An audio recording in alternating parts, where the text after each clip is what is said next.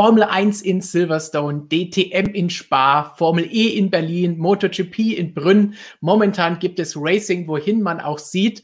Und das bedeutet für uns natürlich, dass uns die Arbeit nie ausgeht und für euch, dass ihr immer Ren-Action genießen könnt, so viel ihr auch sehen wollt und könnt und dürft. Damit hallo in die F1-Welt. Servus, liebe Motorsport-Magazin-Freunde. Hallo Christian, hallo Flo. Hallo Stefan, Hi. hallo liebe Motorsport-Magazin-Freunde. So, Hast du gerade Ren-Action gesagt?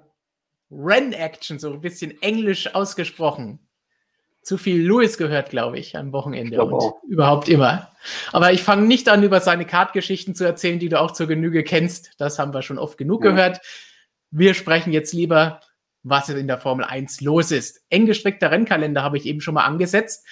Bedeutet, wir müssen unseren Stream diese Woche schon am Dienstag machen, denn morgen zischen schon die E-Motoren in Berlin, denn da werden jetzt sechs Rennen in neun Tagen gefahren. Also wer nicht genug vom Motorsport bekommt, da ist auf jeden Fall noch jede Menge Formel E-Action angesagt die nächsten Tage bis nächste Woche. Deswegen also, sind wir heute schon da. Und wenn ihr in Berlin wohnen solltet und das Stromnetz irgendwie ein bisschen zusammenbricht, dann wisst ihr, was los ist. Dann laden die ihre Autos die ganze Zeit. Dann macht Robert bitte dafür verantwortlich. Aber Christian, du hast schon angefangen. So viel Racing, verkraftest du das überhaupt? Selbstverständlich, im Gegensatz zu den äh, schwarzen Kollegen da im Hintergrund. Der verträgt das nicht so gut. Ja, die Reifen, müssen wir jetzt meinen, die, die schwarzen Kollegen sind die Reifen natürlich gemeint, die vertragen es nicht immer. Flo, du hast am Wochenende auch extrem viele verschiedene Rennserien verfolgt. Was war denn dein Move, deine Aktion, deine Meldung des Wochenendes? Die Meldung des Wochenendes ist ja eigentlich natürlich, dass äh, Nico Hülkenberg wieder Formel 1 fährt, obwohl er dann nicht durfte. Aber da hatte ich mich eigentlich sehr darauf gefreut. Das war schade, dass es dazu nicht gekommen ist. Vielleicht kommt es aber dieses Wochenende noch dazu. Wir ja, würden es ihm auf jeden Fall gönnen. Perez, als Perez-Fan oder als jemand, der Perez sehr zu schätzen weiß, sagen wir es mal so, würde ich natürlich auch gerne Sergio Perez wieder im Auto sehen. Du hättest nichts gegen die Paarung Hülkenberg gegen Perez. Ja, der Nico, nachdem das so in die Hose gegangen ist, musste jetzt am Wochenende nochmal fahren. Das kann nicht sein, dass er das alles umsonst gemacht hat. So. Aber gleichzeitig muss man sagen, muss Perez sich ja auch nach Ungarn rehabilitieren. Und jetzt, wo der Stroll am Wochenende eh nicht so stabil gefahren ist, hätte ich gerne Perez in dem Auto gesehen, dass der einfach mal das macht, was der sonst macht, nämlich dem 30 Sekunden wegfahren. So. Wir freuen uns drauf. Sagt uns im Chat, worauf ihr euch freut, was euer Moment des vergangenen Rennwochenendes war und was ihr am nächsten Wochenende von den vielen, vielen Rennserien, die dann fahren werden, am liebsten sehen wollt. So, später beantworten wir natürlich wie immer eure Fragen dran denken, Formel 1, DTM, Formel E, MotoGP. Wir versuchen nach bestem Wissen und Gewissen hier zu beantworten, denn wie ihr seht, Robert als Formel E und DTM-Experte ist nicht da, Markus und Michael sind nicht da für die MotoGP, aber wir strengen uns an. Flo kennt sich mit allen möglichen Rennserien aus. Also wir werden schauen, dass wir entsprechend euch mit Antworten beliefern können. Markus haben wir eben schon angesprochen. Tja, da war die Verletzung letzte Woche doch etwas schlimmer. Das heißt, der ist heute ins Krankenhaus und wird morgen operiert. Deswegen auch hier an dieser Stelle nochmal gute Besserung an Markus, dass wir ihn bald wieder hier unter uns im Stream und vor allen Dingen in der Redaktion begrüßen dürfen. Ja, und Stefan, während, während wir die ganze Zeit in der Corona-Pause irgendwelche Simulatoren gezockt haben, hat er jetzt den MotoGP-Simulator offenbar angeworfen. Also ähm, in Realität. So ja, so realitätsgetreu hätte er das Ganze wirklich nicht machen müssen. Nein. Aber er hat zumindest versucht, wieder da zu sein und wir hoffen, dass er auch bald wieder da ist. Marc Marquez selbst, Marc Marquez muss eine längere Pause einlegen. Breaking News heute, gestern Abend nochmal operiert und heute bekannt gegeben, Stefan Bradl fährt am Wochenende in Brünn. Das heißt, aus deutscher Sicht zumindest da ein Ersatzfahrer. Mal schauen, ob der wirklich das Rennen fahren kann, anders als Nico am letzten Wochenende. So, Fragen. Allerdings glaube ich, ist es bei ihm noch ein bisschen schwieriger dann äh, sportlich gesehen, weil ja. auf so einem MotoGP-Ding, da stellst du dich nicht so schnell ein. Ist auch seit einiger Zeit jetzt keine Rennen gefahren und so weiter. Also er hat ja, ich glaube, am letzten Wochenende bei Servus TV schon gesagt, muss nicht unbedingt sein, auf das Ding zu springen. Jetzt muss er es aber machen. Also ich bin mal gespannt. Zum Testen gibt es ja auch nicht so viel, hat man gehört.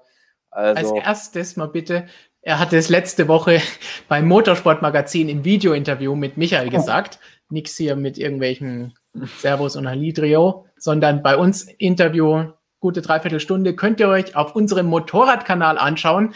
Tja, haben wir noch eine wunderbare Überleitung. Den könnt ihr natürlich auch abonnieren, wenn ihr noch mehr Motorradvideos sehen wollt und nicht nur die Highlights, die wir hier auf unserem Hauptkanal zu den MotoGP-Rennen posten. Wenn ihr Fragen habt, stellt sie uns als Superchat. Wenn ihr uns gleichzeitig unterstützen wollt und sicher gehen wollt, dass es auch beantwortet wird oder euer Kommentar eingeblendet wird. Ansonsten einfach rein in den Live-Chat. Auch dann picken wir uns immer wieder Fragen raus. Jetzt am Anfang, wenn wir über die Reifen und Pirelli sprechen und natürlich auch im Laufe der weiteren Sendung. Wenn ihr die Wiederholung anschaut, auch kein Problem. Hashtag AskMSM sage ich da nur, kennt ihr mittlerweile alle schon. Dann könnt ihr da Fragen stellen in die Kommentare mit diesem Hashtag und dann sind vielleicht im nächsten QA dabei. So, am vergangenen Wochenende haben wir schon ein paar Livestreams gemacht, Christian, am ausgetestet von Freitag bis Sonntag. Jetzt am Sonntag haben wir dabei auch über die Reifen schon gesprochen und das Reifendrama von Silverstone. Aber seitdem gab es jetzt ein paar neue Entwicklungen. Zumindest hat Pirelli die Reifen untersucht. Am Sonntag haben wir noch gemutmaßt, woran könnte es gelegen haben. Wir haben einerseits über die hohen Belastungen gesprochen in Silverstone, die hohen G-Kräfte, andererseits über die schnellsten Formel 1 Autos der Geschichte und über Keys oder Teile, die auf der Strecke gelegen haben könnten. Christian, heute kam die Auflösung von Pirelli, was sie in ihrer Untersuchung herausgefunden haben. Was ist denn Ihr Schluss gewesen bei dem Ganzen? Ich muss sagen, ich bin relativ überrascht gewesen von dem Statement, das Pirelli heute herausgegeben hat, denn wir hatten ja angenommen, also ich meine, wir hatten eine, eine Kombination aus zwei verschiedenen Dingen angenommen. Auf der einen Seite den Verschleiß der Reifen. Die Reifen waren fast 40 Runden lang drauf. Das zweite Safety Car hat dazu geführt, dass fast das gesamte Feld gleich in die Box gekommen ist, die harten Reifen drauf gemacht hat und mit diesem Satz durchfahren wollte. Das heißt, die Reifen waren am Ende sehr, sehr abgefahren und dann haben wir ja noch gesehen, wie Kimi Räikkönen ein großes Stück seines Frontflügels verloren hat.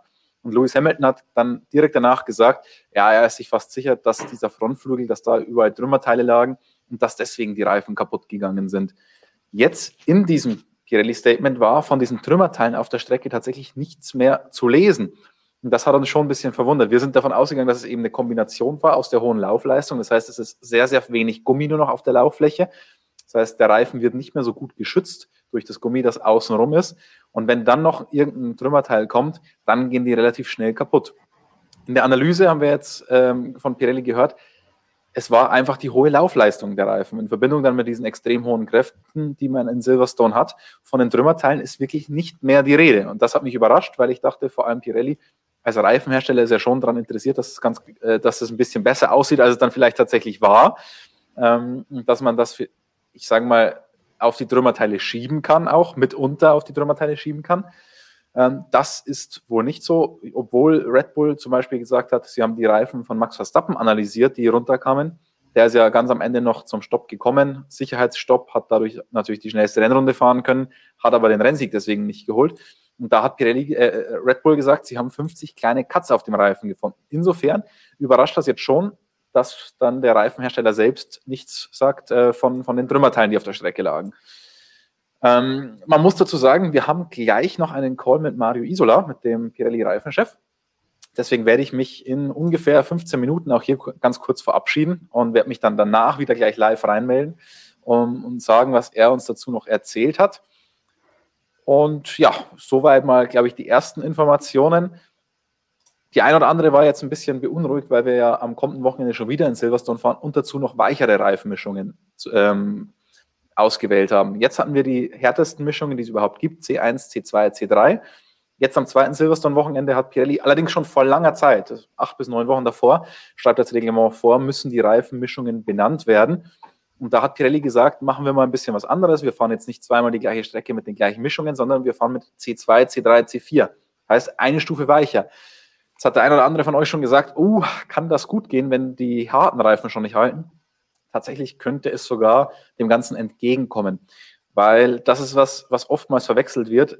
Thermal Degradation und Verschleiß der Reifen. Thermal Degradation ist, wenn der Reifen einfach langsamer wird, wenn der altert. Das ist bei weichen Reifen speziell der Fall. Also bei weich, je weicher der Reifen, desto mehr Thermal Degradation hat er. Das, ähm, und auf der anderen Seite haben wir Verschleiß. Verschleiß heißt nicht unbedingt, ich werde langsamer. Verschleiß heißt nur, mein, meine Gummifläche wird weniger. Und wenn ich jetzt weichere Reifen habe und mein Reifen langsamer wird, heißt das, okay, ich fahre vielleicht früher in die Box und dann wird es vielleicht ohnehin ein Zwei-Stopp-Rennen und ich versuche nicht mehr auf einem, mit einem Stopp das ganze Rennen durchzukommen. Also die weichen Reifen könnten sogar tatsächlich helfen. So, du hast es jetzt eben schon kurz angesprochen, dass diese überschaubare, relativ überschaubare Pressemitteilung von Pirelli nichts mehr von den Schnitten gesagt hat, nichts mehr von Teilen, die vielleicht die Reifen verletzt haben könnten, wie das durchaus Fahrer und auch Teamchefs am Wochenende gesagt haben. Toto Wolf war auch der Meinung, Pirelli wird sich das jetzt anschauen, wir vertrauen ihnen da komplett und sie werden die Lösung finden, die Ursache finden und dann entsprechend auch Lösungen in die Wege leiten. Soweit ich das gelesen habe, haben sie jetzt nicht sehr viel in die Wege geleitet, außer dass sie schreiben, ja, wir machen vielleicht einen etwas höheren Luftdruck, wenn nötig. Hast du noch irgendetwas anderes gesehen oder irgendetwas, was sie machen könnten? Also bei Luftdrücken bin ich mal gespannt, weil das ist eher für die Konstruktion eine Entlastung, dass der Reifen nicht mehr so viel walkt, nicht mehr so viel bewegt darauf. Ähm, das war aber offensichtlich nicht unbedingt das Problem. Die Konstruktion hat er an sich gehalten. Ähm, deswegen bin ich tatsächlich gespannt. Es ist auch denkbar, dass man den Teams vorschreibt, dass gewisse Reifenmischungen nur so und so viele Runden auf dem Auto bleiben können. Das habe ich Mario Isola auch letzte Woche, oder letzte Woche, kommt jetzt schon wieder so lang vor, am Sonntag nach dem Rennen was, äh, habe ich ihn das gefragt, ob man das machen könnte, weil es steht ja im, also normalerweise kann man, das wäre ja ein Eingriff ins sportliche Reglement, wenn ich sage, der Reifen darf jetzt nur 30 Runden drauf sein oder was auch immer. Aber es gibt ja im Reglement den Passus, dass aus Sicherheitsgründen Änderungen sofort eingeführt werden können. Also das heißt, Pirelli muss sich da mit der FIA zusammenschließen. Und wenn die FIA sagt, okay, das ist sicherheitsrelevant, dann können wir das übernehmen. Dann braucht man da nicht eine, einen einstimmigen Beschluss und alle Teams müssen zustimmen. Also da bin ich mal gespannt, ähm, ob er gleich in, in dem Call sowas erwähnen wird. Die Möglichkeit gibt Jetzt bin ich gespannt, ob man sie dann auch nutzen wird, weil die Sache ist immer, du kannst natürlich sagen, ja, mit den weichen Reifen, da werden die Teams sowieso dazu gezwungen. Auf der anderen Seite werden die trotzdem alles versuchen, irgendwie trotzdem mit so wenig Stops wie möglich durchzukommen. Und wenn sie sich dann im Kampf gegen ein anderes Team befinden, naja, ähm, wenn der Reifen eben keinen Cliff zeigt, also nicht schlagartig von der Performance her einbricht, kann es halt sein, dass sie nicht unbedingt jetzt an die, äh, an die Box kommen zum Reifenwechsel. Also da bin ich mal gespannt. Auch über den Cliff werden wir hoffentlich gleich noch mit Mario Isola ein bisschen sprechen. Da habt ihr vielleicht das ein oder andere schon in unserer Rennanalyse gelesen. Haben wir auch ähm, die Diagramme eingeblendet, wie sich die Rundenzeiten von Lewis Hamilton, Carlos Sainz und Walter Bottas vor ihren Reifenschäden entwickelt haben und wie sie sich zum Beispiel in der DTM verhalten haben, die Rundenzeiten, als die Reifen eingegangen sind. Also sehr interessanter Vergleich an der Stelle und ich hoffe, da kriegen wir gleich noch ein bisschen mehr zu. Genau, falls ihr eine sehr, sehr, sehr gute Frage an Mario Isola habt, dann stellt die schnell in den Chat. Vielleicht kann sie Christian dann noch stellen. Ansonsten bin ich mir sicher, dass er und die Kollegen, die da dabei sind, ohnehin jede Menge Fragen haben, um ihn zu löchern. Mehr zu löchern als die Löcher in den Reifen waren am Wochenende, die Louis hier auch so schön sucht. Und da sieht man mal, wie dieser Reifen hier kaputt war. Wie Louis da fast die Hand reinstecken kann. Ja, der, der sieht jetzt da ein bisschen dramatischer kaputt aus. Also dann, also man muss ja das immer anschauen, wie ist ein Reifenschaden entstanden. Der Reifen sah tatsächlich nicht, als er kaputt gegangen ist, so aus. So sah er dann aus, als Lewis Hamilton noch fast eine ganze Runde da im Renntempo rumgeeiert ist. Ähm, deswegen war der dann so extrem mitgenommen. An sich hat sich der aber nicht irgendwie delaminiert oder so. Ähm, also die Delamination war jetzt nicht der Grund, wieso der Reifen kaputt gegangen ist. Das war nur eine Folge, dass ähm, eine Runde fast im Renntempo fahren, obwohl keine Luft mehr drin ist und der eigentlich schon kaputt ist. So, dann ich sehe schon, ihr stellt schön fleißig Fragen.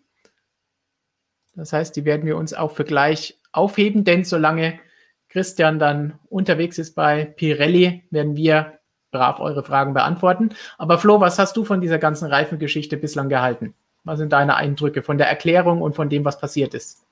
Ich habe das mit den äh, Trümmerteilen eh nicht so ganz für bare Münze genommen. Ich meine, natürlich ist es eine Möglichkeit, aber wenn dir an allen Autos der gleiche Reifen kaputt geht, ist das eigentlich sowieso ein Indiz dafür, dass es an einer Überbelastung an irgendwas äh, gelegen hat, dass die überstrapaziert wurde.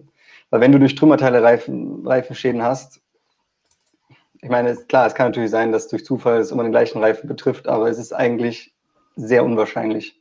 So.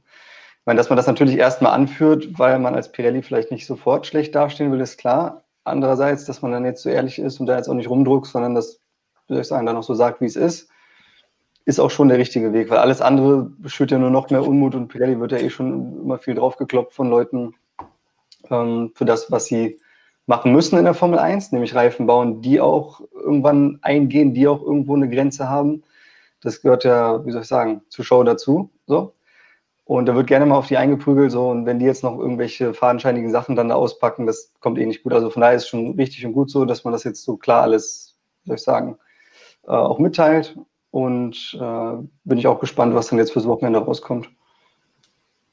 Man muss Pirelli auch zugute halten. Es ist ja ganz normal, dass ein Reifen irgendwann mal eingeht. Ich kann nicht mit einem Reifen einfach endlos fahren und denken, der geht nicht kaputt. Wenn jemand zu Hause mit dem Reifen zehn Jahre fährt und in jede Autobahnausfahrt reinhämmert, hämmert bis zum Geht nicht mehr, dann wird der auch nicht halten.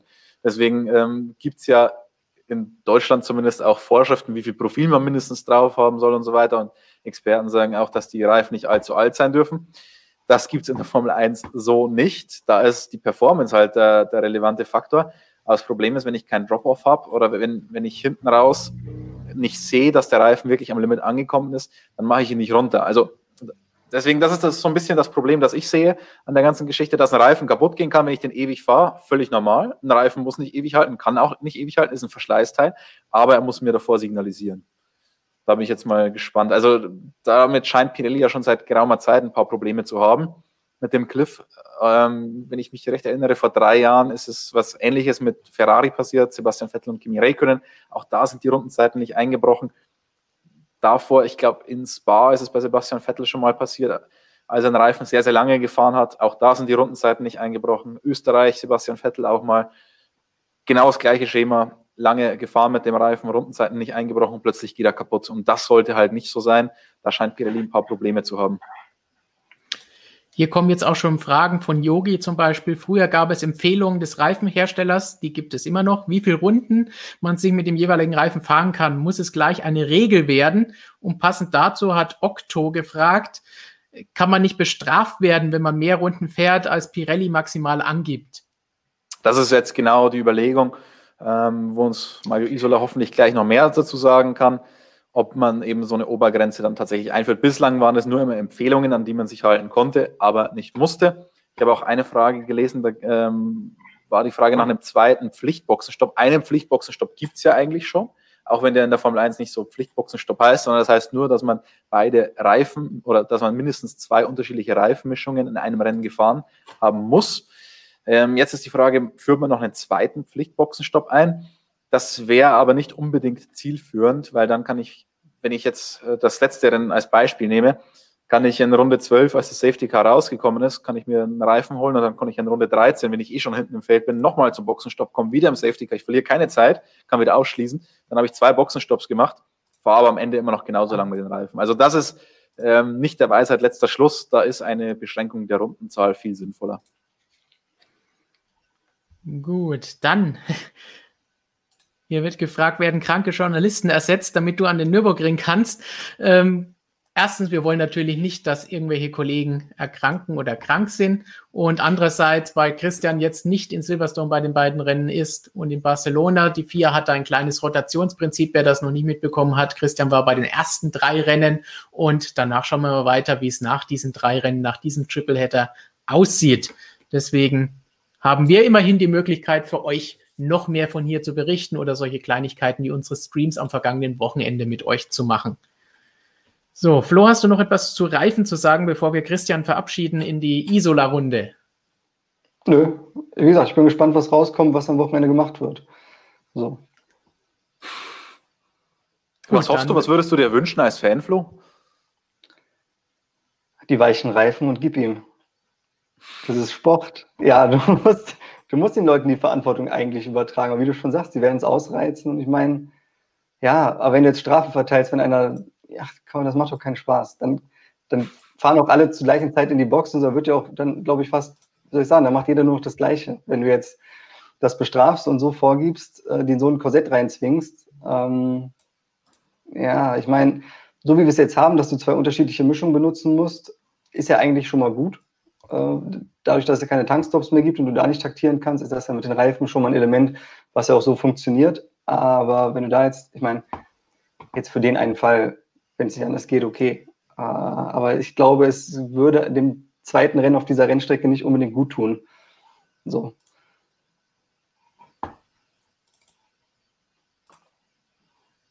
Vielleicht macht man ja alle drei Reifenmischungen verpflichtend. Das wäre witzig. Weil dann hätte man auch noch genügend äh, Freiheit, wann man welchen Reifen einsetzt und so weiter. und ob man dann mit dem ganz weichen Reifen doch ein bisschen mehr fährt. Also könnte witzig werden. Ja, das wäre das wär zum Beispiel ganz okay, weil dann steht es jedem frei und dann wirst du auch unterschiedliche Sachen sehen. So. Gut, ich sehe schon viele, viele spannende Fragen. Zwischen den Zeilen sagt Flo hat recht. Also, Flo, du hast gewonnen. Stimmt. so, ich glaube, Christian wird uns jetzt verlassen. Wenn ich das richtig Ach, äh, sehe. vier Minuten habe ich noch. Stefan. Vier Minuten, oh, wir, wir, wir sind in der Formel 1, wir nutzen jede Minute aus. Das heißt, wir gehen dann doch gleich noch einmal zur ersten Frage über. Die kann Christian uns noch beantworten, bevor wir ihn dann zu Mario Isola übergeben, wo er dann die Fragen stellt. Und dann kommt doch hier von Michael B. die Frage, hätte Hamilton in der letzten Runde Zeit sparen können, indem er durch die Boxengasse gefahren wäre, da die Pitlane ja quasi eine Abkürzung zur Ziellinie ist. So ein bisschen Schumacher-Style, wie wir das schon hatten damals. Allerdings glaube ich, ist es seitdem auch nicht mehr erlaubt, das Rennen in der Boxengasse zu beenden. Hm. Um ehrlich zu sein, ich weiß es nicht. Also, Es ist eine, eine, sehr interessante Frage, muss ich gestehen. Ich meine, bei Schumacher ging es ja darum, dass er die äh, Zeit abgesessen hat, in, in der, also die, Nach die der Strafe Linie, abgesessen hat, in der, in der Boxengasse dann. Aber ich wäre mal gespannt, was heute passiert, wenn, also angenommen, dieser Fall würde heute eintreten, wo alles so überreguliert und so krass ist, ist ja eigentlich komplett blanker Hohn. Dass du erst abgewunken wirst und dann deine Strafe absitzt nach der Rennzeit, das ist eigentlich, haben aber dieses Jahr gewonnen. Aber ich meine, es gab vor ein paar Jahren da mal eine Klarstellung, ähm, weil du könntest ja rein theoretisch in Silverstone dann auch abkürzen. Ähm, in, während der Safety-Car-Phase. Also ich weiß jetzt nicht, ob diese Klarstellung nur auf die Safety-Car-Phase bezogen war oder ob der auch auf ein normales Rennen bezogen war. Weil wenn du in Silverstone da einfach geradeaus durchballerst, oder beim VSC beispielsweise, könntest du da sogar schneller sein weil du zwischen Safety-Car-Linie 2 und Boxeneingang und, Safety und Boxenausgang und Safety-Car-Linie 1 hast du ja keine, kein Geschwindigkeitslimit, auch beim VSC. Da würdest du Zeit gut machen. Ich weiß jetzt nicht, ob sich das wirklich nur auf Safety Car und VSC bezogen hat, diese Klarstellung, oder ob das auch fürs Rennen an sich, weil das wäre auch ganz witzig, wenn du irgendwie knapp hinter dem Erstplatzierten bist, fährst du einfach in die Boxengasse und fährst dann als Erster über die Linie. Das könnte ein bisschen. Das Problem könnten wir übrigens noch in Vietnam auch sehen. Da ist, also man geht bei den Strecken jetzt, also wenn man die Möglichkeit hat, versucht man das tatsächlich ein bisschen so zu machen, dass die Boxenausfahrt oder, oder Einfahrt ein bisschen abkürzen, dass ein Boxenstopp nicht mehr so viel Zeit kostet und dass man so das Ganze attraktiver macht, öfter in die Box zu kommen. aber ich werde dem nochmal nachgehen. Ja, in meinem Wissen ist es, glaube ich, nicht erlaubt, aber wir werden wir werden es nochmal nachprüfen im Reglement, denn das Reglement ändert sich ja auch gerne und häufig und ausführlich. Und Christian schreibt dann zehn Seiten darüber in unserem nächsten Heft. Wenn ich darf. Ich habe schon äh, eine Blockade bekommen für das nächste Printmagazin. Keine Regeln. Stefan, keine einzige Seite für Regeln zustehen. Beschwerden in den Chat bitte. So, vielleicht eine Breaking News, weil wir das gesehen haben. Stimmt, dass Ferrari beim Racing Point Protest dabei ist, Flor? Ja, die haben sich jetzt ähm, da eingeklinkt. Also morgen ist die erste Anhörung, ähm, was den Fall angeht. Äh, Renault hat ja jetzt zum dritten Mal hintereinander Protest eingereicht gegen den RP20. Und äh, Ferrari fordert aber eine andere Art der Klarstellung. Bei Renault geht es ja im Detail darum, dass die Bremsbelüftung vom 2019er Mercedes kopiert ist. Und äh, das ist ja auch ein Listed Part seit diesem Jahr, die Bremsbelüftung, weil es zur Aerodynamik gehört. Und deswegen äh, ja, muss Racing Point das eigentlich selber entwickeln. Und Renault wirft ihnen halt vor, dass das nicht so ist. Und jetzt ist es so, Ferrari hat jetzt damit eingestimmt, als erstes Team neben Renault, fordert von der FIA eine Klarstellung. Und zwar geht es ja darum, Racing Point sagt selbst, wir haben das Auto ja nur anhand von Fotos nachgebaut. Soweit, so gut. Darauf beruft sich Racing Point. Das ist deren Argumentation. Das ist ihre Interpretation dieser Regeln, dass man die Listed Parts selber herstellen muss. Wie man das macht, also ob man sich da jetzt eine Vorlage anhand von Fotos nimmt, ob man das alles selber designt, steht ihnen frei, sagen sie. So, deswegen haben sie es so gemacht. Und Ferrari möchte jetzt wissen, kann das so richtig sein, wenn du ein anderes Auto kopierst, quasi äh, einfach abhaust, ob das dann als dein eigenes Design durchgehen darf? Ist das dann immer noch dein eigenes Design? Du hast es vielleicht selber konstruiert, selber gebaut, aber du hast es ja nicht selber ausgedacht.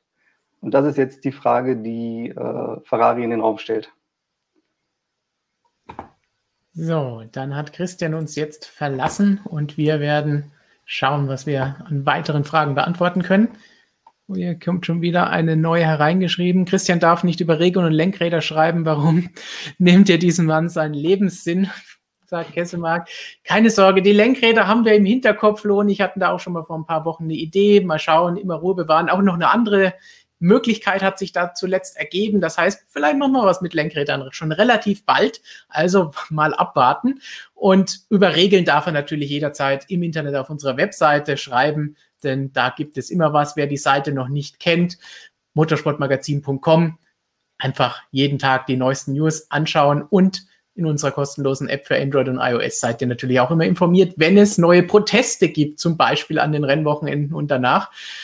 Am kommenden Sonntag können wir auf jeden Fall von Renault den nächsten erwarten. Denn da sind da ist von auszugehen, ja. Fix dabei.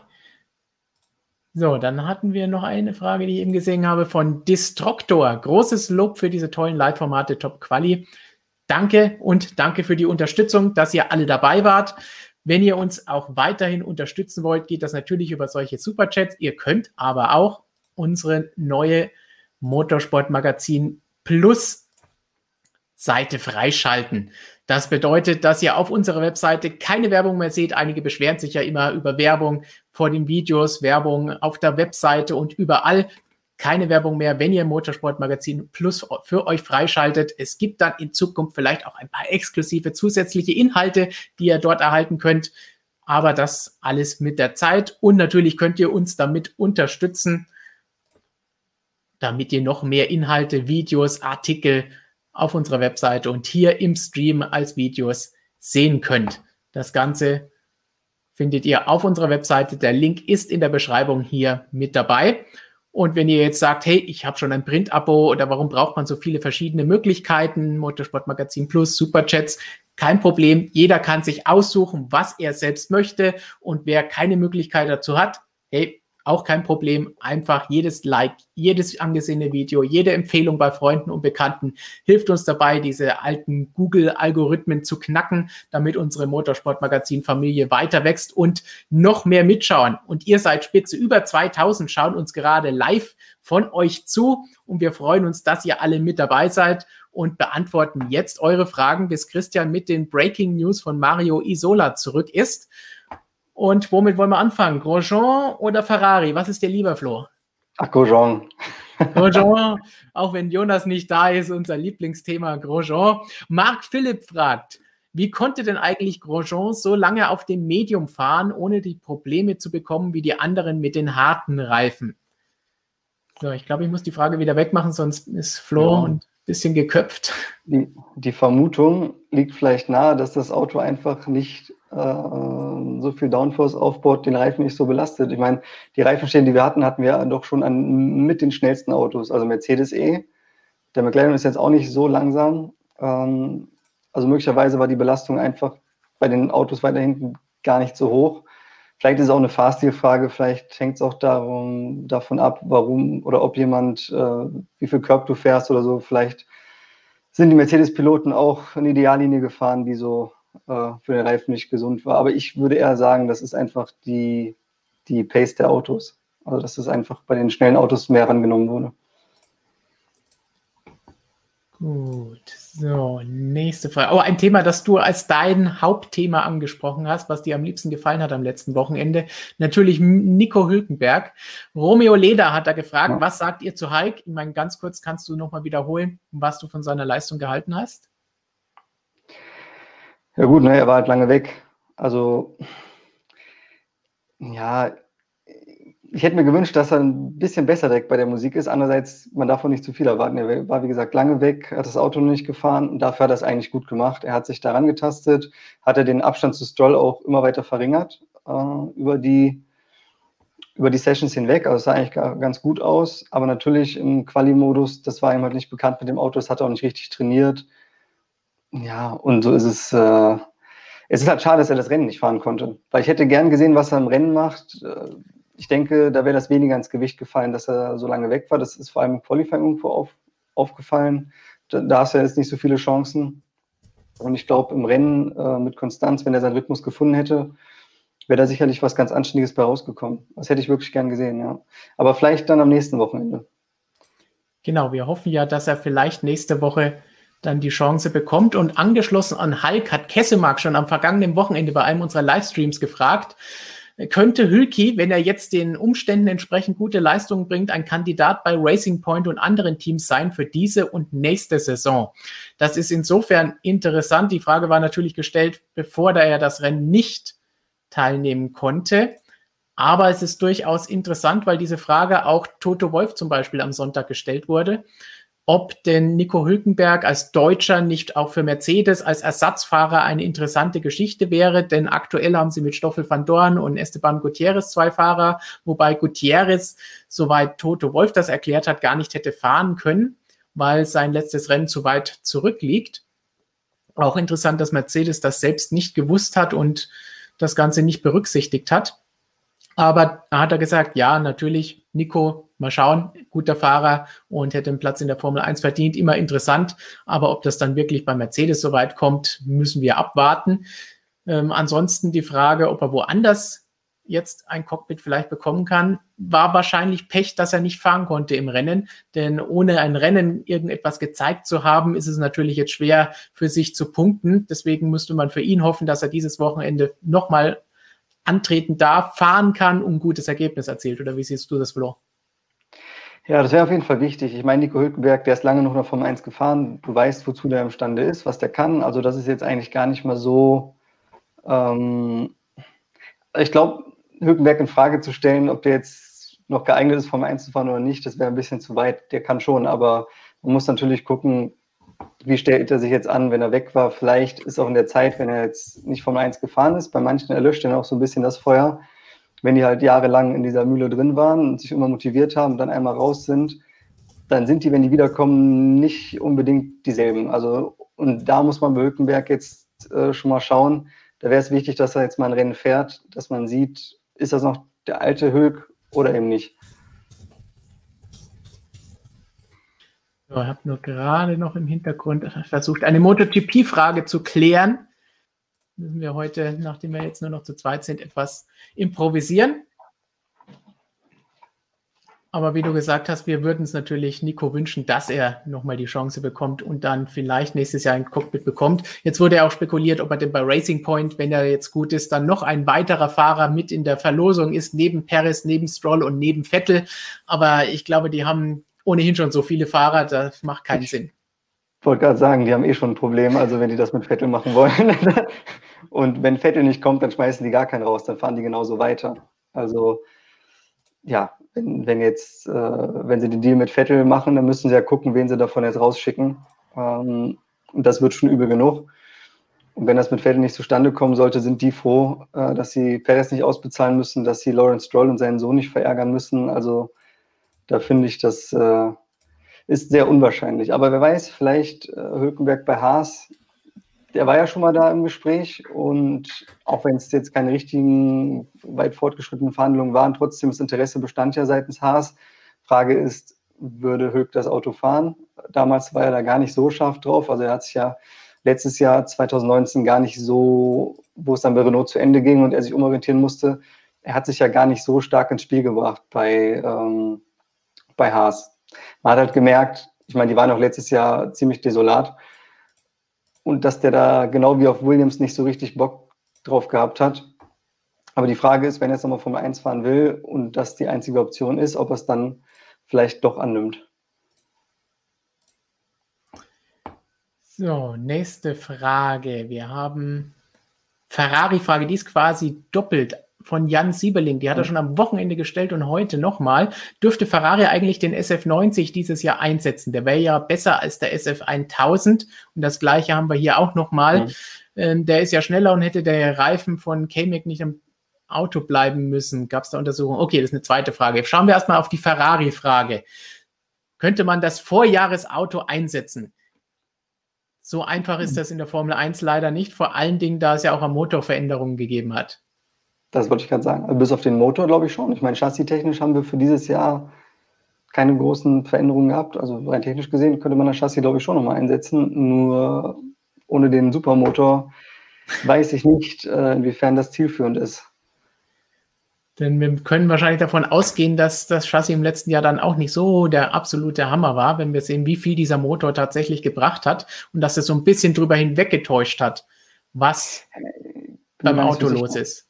Also ich hätte es gerne gesehen, dass Ferrari mal, wo es so schlecht lief, den alten mal eingesetzt hätte, weil ich glaube, das Chassis letztes Jahr kann auch so schlecht nicht gewesen sein. Ähm, natürlich war der Motor ein großer Joker, aber mit einem Motor alleine gewinnst du am Ende auch kein Rennen. Also von daher, das Auto muss schon in irgendeiner Art und Weise brauchbar gewesen sein von der Balance her. Gerade auf so Strecken wie Singapur, da brauchst du schon noch ein gutes Chassis und nicht nur einen Motor. Und äh, da war Leclerc am Qualifying extrem schnell. Also fährt er am Rennen noch gewonnen. Also das heißt schon, ähm, ich hätte den SF90 gerne mal gesehen, so als Verzweif Verzweiflungstat von, äh, von Ferrari. Einfach auch mit dem neuen Motor und einmal gucken, wie sich das Chassis verhält.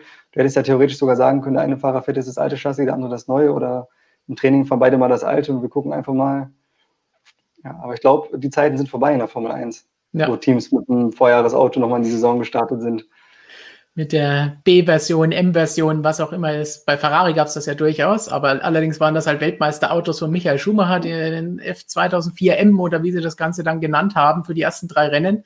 Aber das waren halt noch andere Zeiten und auch ein deutlich besseres Auto. McLaren ist ja mal ein ganzes Jahr damit gefahren, ne? 2003. Ja. 2003 sollte eigentlich dieses komische Delfin-Nasenauto kommen. Der legendäre MP418, der niemals ja. gekommen ist. Stattdessen sind die MP417D, glaube ich, gefahren.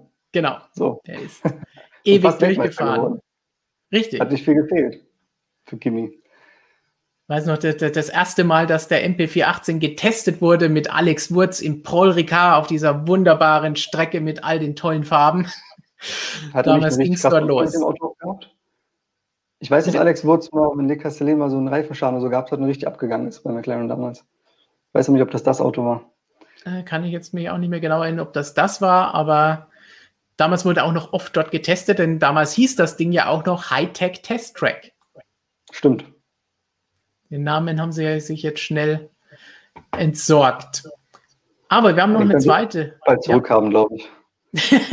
Hoffentlich, zumindest aus unserer Sicht, wobei einige im Chat sich dann immer beschweren oder in den Kommentaren, was wir denn gegen Paul Ricard haben. Aber die Rennen waren nicht spannend und die Strecke, es sieht einfach fürchterlich aus. Ich möchte mal fragen, was die Leute für Paul Ricard haben. Sagt es uns im Chat. Wenn ja. ihr irgendwie sagt, oh, das ist meine Lieblingsstrecke oder nein, die muss unbedingt bleiben. Verratet uns, warum. So, aber wir haben noch einen zweiten Teil hier bei Jan Siebeling mit dran. Als er gefragt hat, K-Mac äh, hätte der Reifen von K-Mac nicht am Auto bleiben müssen, gab es da Untersuchungen. Da gab es auch eine passende zweite Frage in diese Richtung von Kessemark, der gefragt hat, kurze Frage zu den Magnussen bzw. Quert Crash. Bei beiden Fahrzeugen ist ein Vorderrad abgeflogen. Sollte das nicht durch Seile verhindert werden und müssen die nur bestimmte Kräfte aushalten? Also ist definitiv, so haben wir ja bei richtig harten Unfällen auch schon gesehen. Ähm, die Dinger, auch egal wie stark sie sind, diese Kevlar-Dinger, sie können nicht jede Kraft aushalten. Irgendwann sind die Reifen nun mal ab, egal wie viele von den Seilen man ranmacht. So sieht's aus, ja.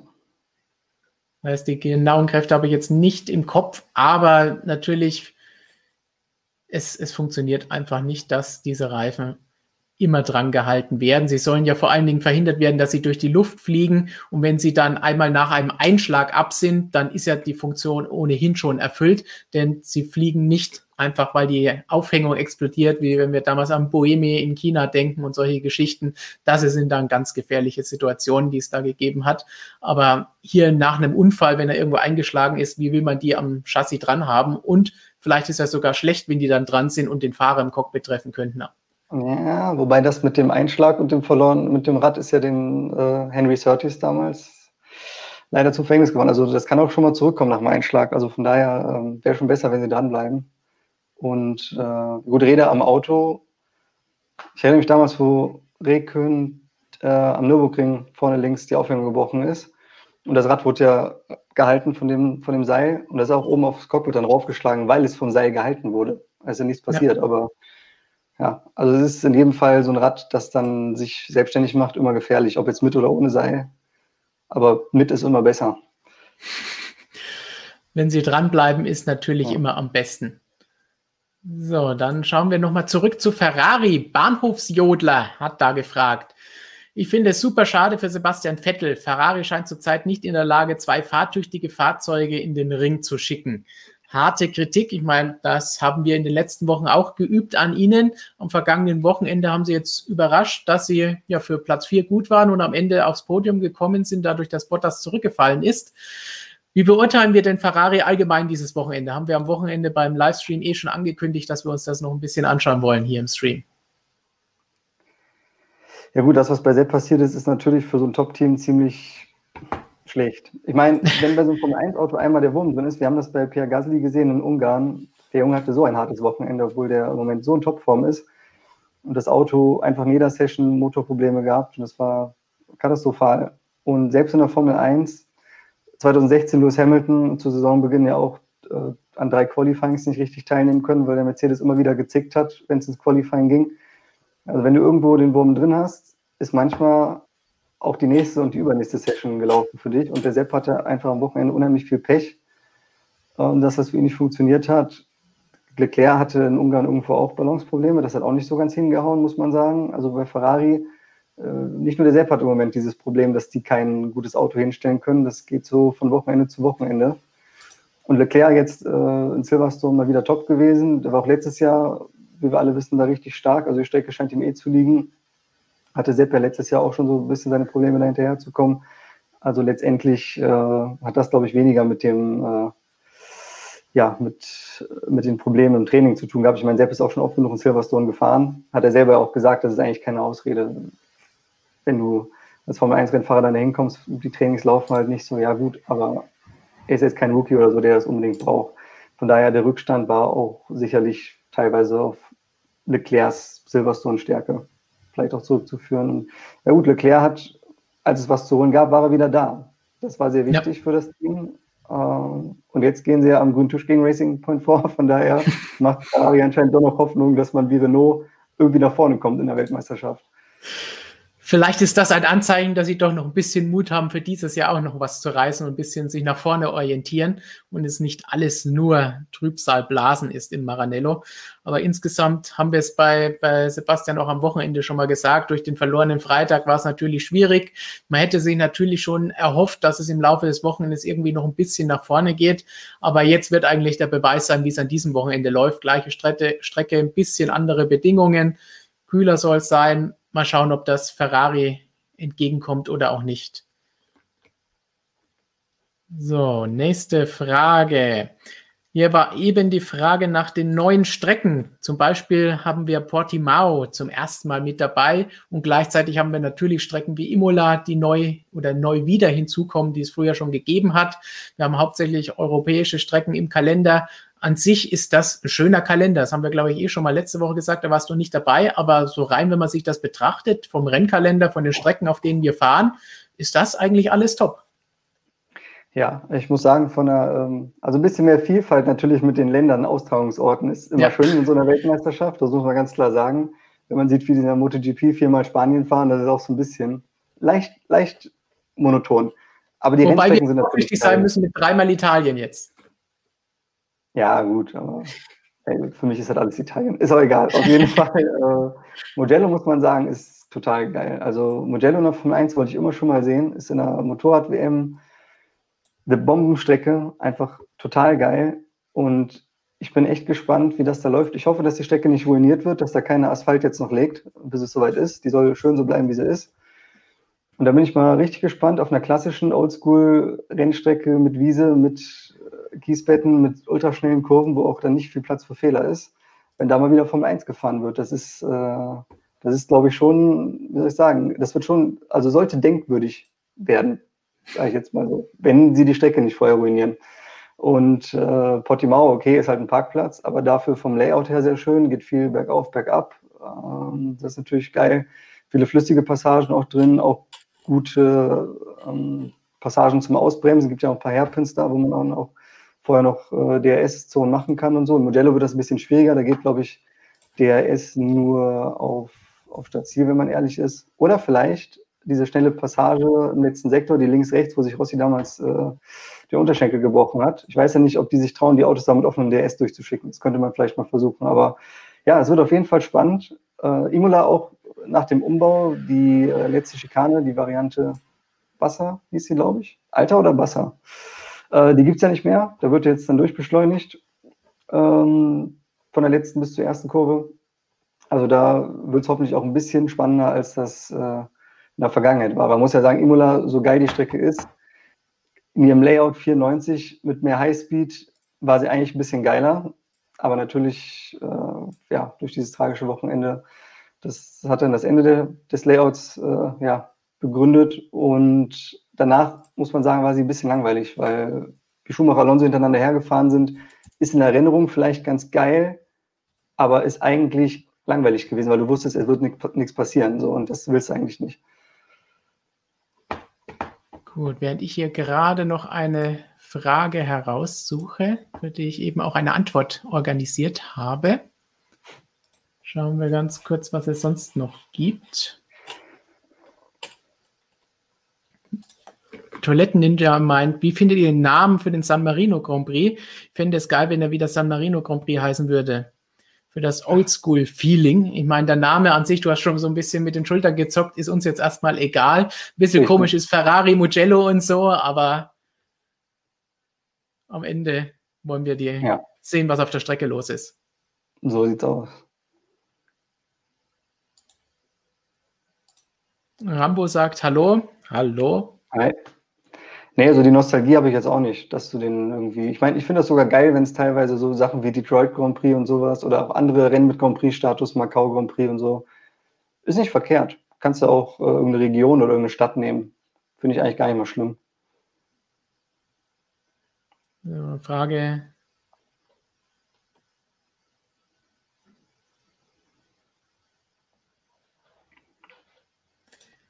Das ist mir zumindest etwas Interessantes. Robin fragt, werden Fahrer, die schon auf dem Nürburgring gefahren sind, ihre Teamkollegen deutlich besiegen? Vettel, Räikkönen, Hamilton. Ich denke, das sehe ich keinen Grund für. Denn selbst wenn es eine neue Strecke für einen Topfahrer ist oder selbst für jeden anderen Fahrer, auch in kleineren Klassen, nach ein paar Runden, spätestens nach 20 Runden, haben die das so drin, dass sie entsprechend schnelle Zeiten fahren können. Und es hat sich natürlich über die Zeit auch immer ein bisschen was verändert. Die Bedingungen sind anders, die Autos sind anders. Also ich glaube nicht, dass die Erfahrung jetzt für diese drei Fahrer einen deutlichen Vorteil gegenüber Bottas, Giovinazzi oder Leclerc birgt. also du? erstmal sind die eh alle im Simulator, die, die es nötig ja. haben. So, das heißt, Streckenkenntnis hast du dann so oder so. Und auf der anderen Seite äh, als Profi-Rennfahrer, ich meine, gut, Imola ist so eine Sache. Da hast du natürlich mit dem geänderten Wochenendformat nur noch ein Training. Das macht es natürlich besonders interessant. Aber in der Regel, wenn du zweimal 90 Minuten an einem Freitag hast, als Formel-1-Fahrer, als Profi-Rennfahrer, wenn du es in der Zeit nicht schaffst, eine Strecke zu lernen, hast du einfach, bist du am falschen Ort. So, ist einfach so. Also wer das nicht kann, der gehört da nicht hin. So, die nächste Frage muss ich schnell hier hochladen, damit wir sie haben.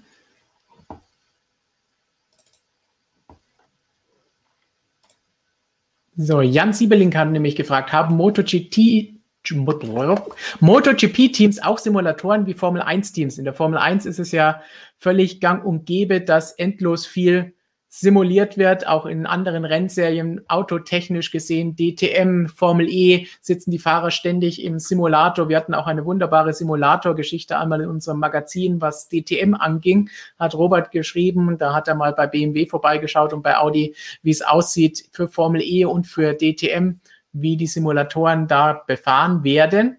Jetzt geht es um MotoGP und ich habe mich da schlau gemacht, deswegen habe ich hier eben so ein bisschen getippt und bei Michael nachgefragt, unserem MotoGP-Experten, und der sagt ganz klar, es gibt keine Simulatoren in der MotoGP.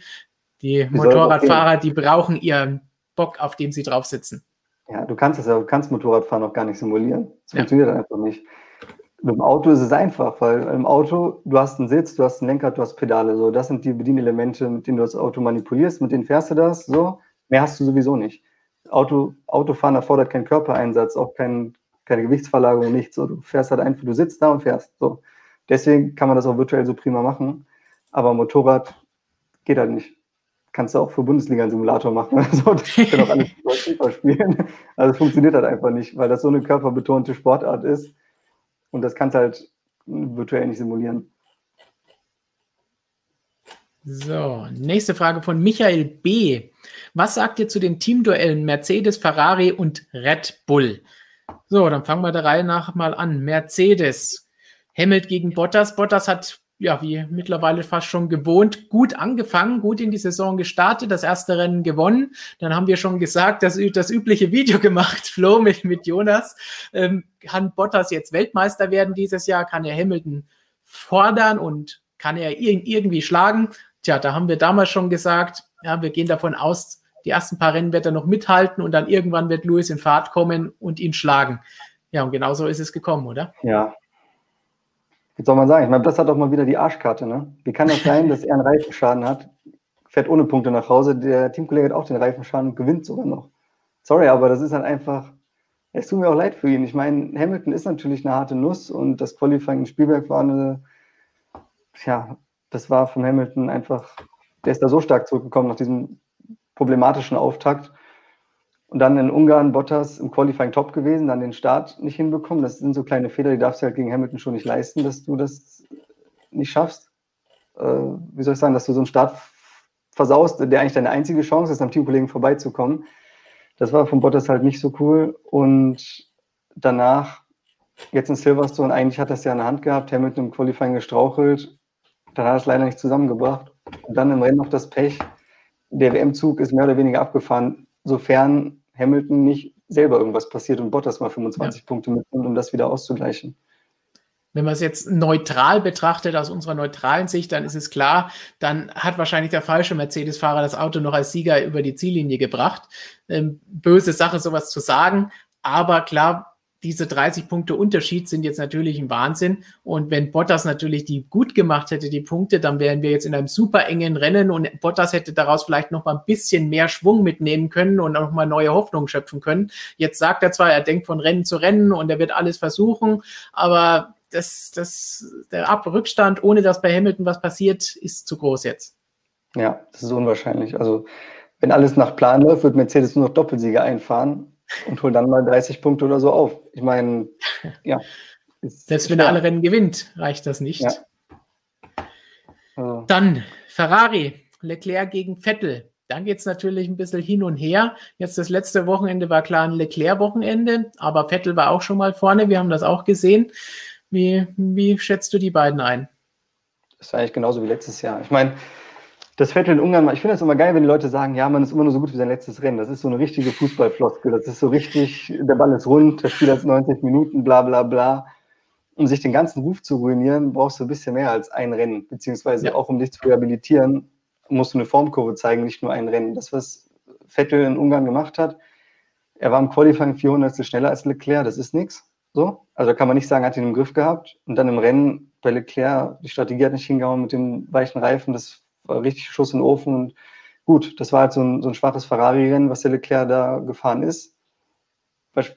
Natürlich auch ein bisschen vielleicht äh, auf seinem Mist gewachsen, weil aus den Möglichkeiten, die er hatte, sicherlich ein bisschen mehr hätte machen können, weil Sepp das ja auch geschafft hat.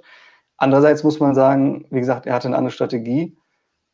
Von daher ist Leclerc auch so ein bisschen entschuldigt zumindest, weil dass der Softreifen dann Ungarn nicht lange hält, das war eigentlich klar. Und äh, ja, und Sepp, aber wie gesagt, in Ungarn trotzdem wieder in einer guten Form gewesen. Aber jetzt in Silverstone, jetzt Probleme hin oder her, der wäre mit dem Leclerc sowieso nicht mitgekommen. So, der war letztes Jahr in Silverstone nicht an dem dran und das wäre dieses Jahr aller Wahrscheinlichkeit auch nichts geworden. Von daher, ich sehe da jetzt noch nicht äh, das, was viele andere Leute sehen, dass Vettel wieder in absoluter Topform ist. Wie gesagt, er hat in Ungarn ein gutes Wochenende gezeigt, aber genauso wie Stroll in Ungarn besser als Perez abgeschnitten aus welchen Gründen auch immer, das ist noch keine Rehabilitation für die Form, die man die letzten ein, anderthalb Jahre gezeigt hat, konstant gezeigt hat. So, so ein Ausreißer nach oben ist mal gut, aber reicht halt noch nicht. Genau. Wir, wir, schauen einfach mal, wie es jetzt an diesem Wochenende läuft. Das wäre jetzt eine gute Möglichkeit, nachdem der Freitag ja von Ferraris Seite versalzen war, wie er diese Wochenende mit Vorbereitung sich dann vielleicht schlagen kann. Und dann kann man vielleicht schon mal ein bisschen mehr den Trend, in welche Richtung er geht, sich anschauen. Dann haben wir natürlich noch Red Bull. Tja, das ist eine ganz klare Geschichte zwischen Max und zwischen Alex Albon. Brauchen wir eigentlich gar nicht viel zu sagen, oder? Albon ist halt leider so ein bisschen auf dem Gasly-Weg, ne?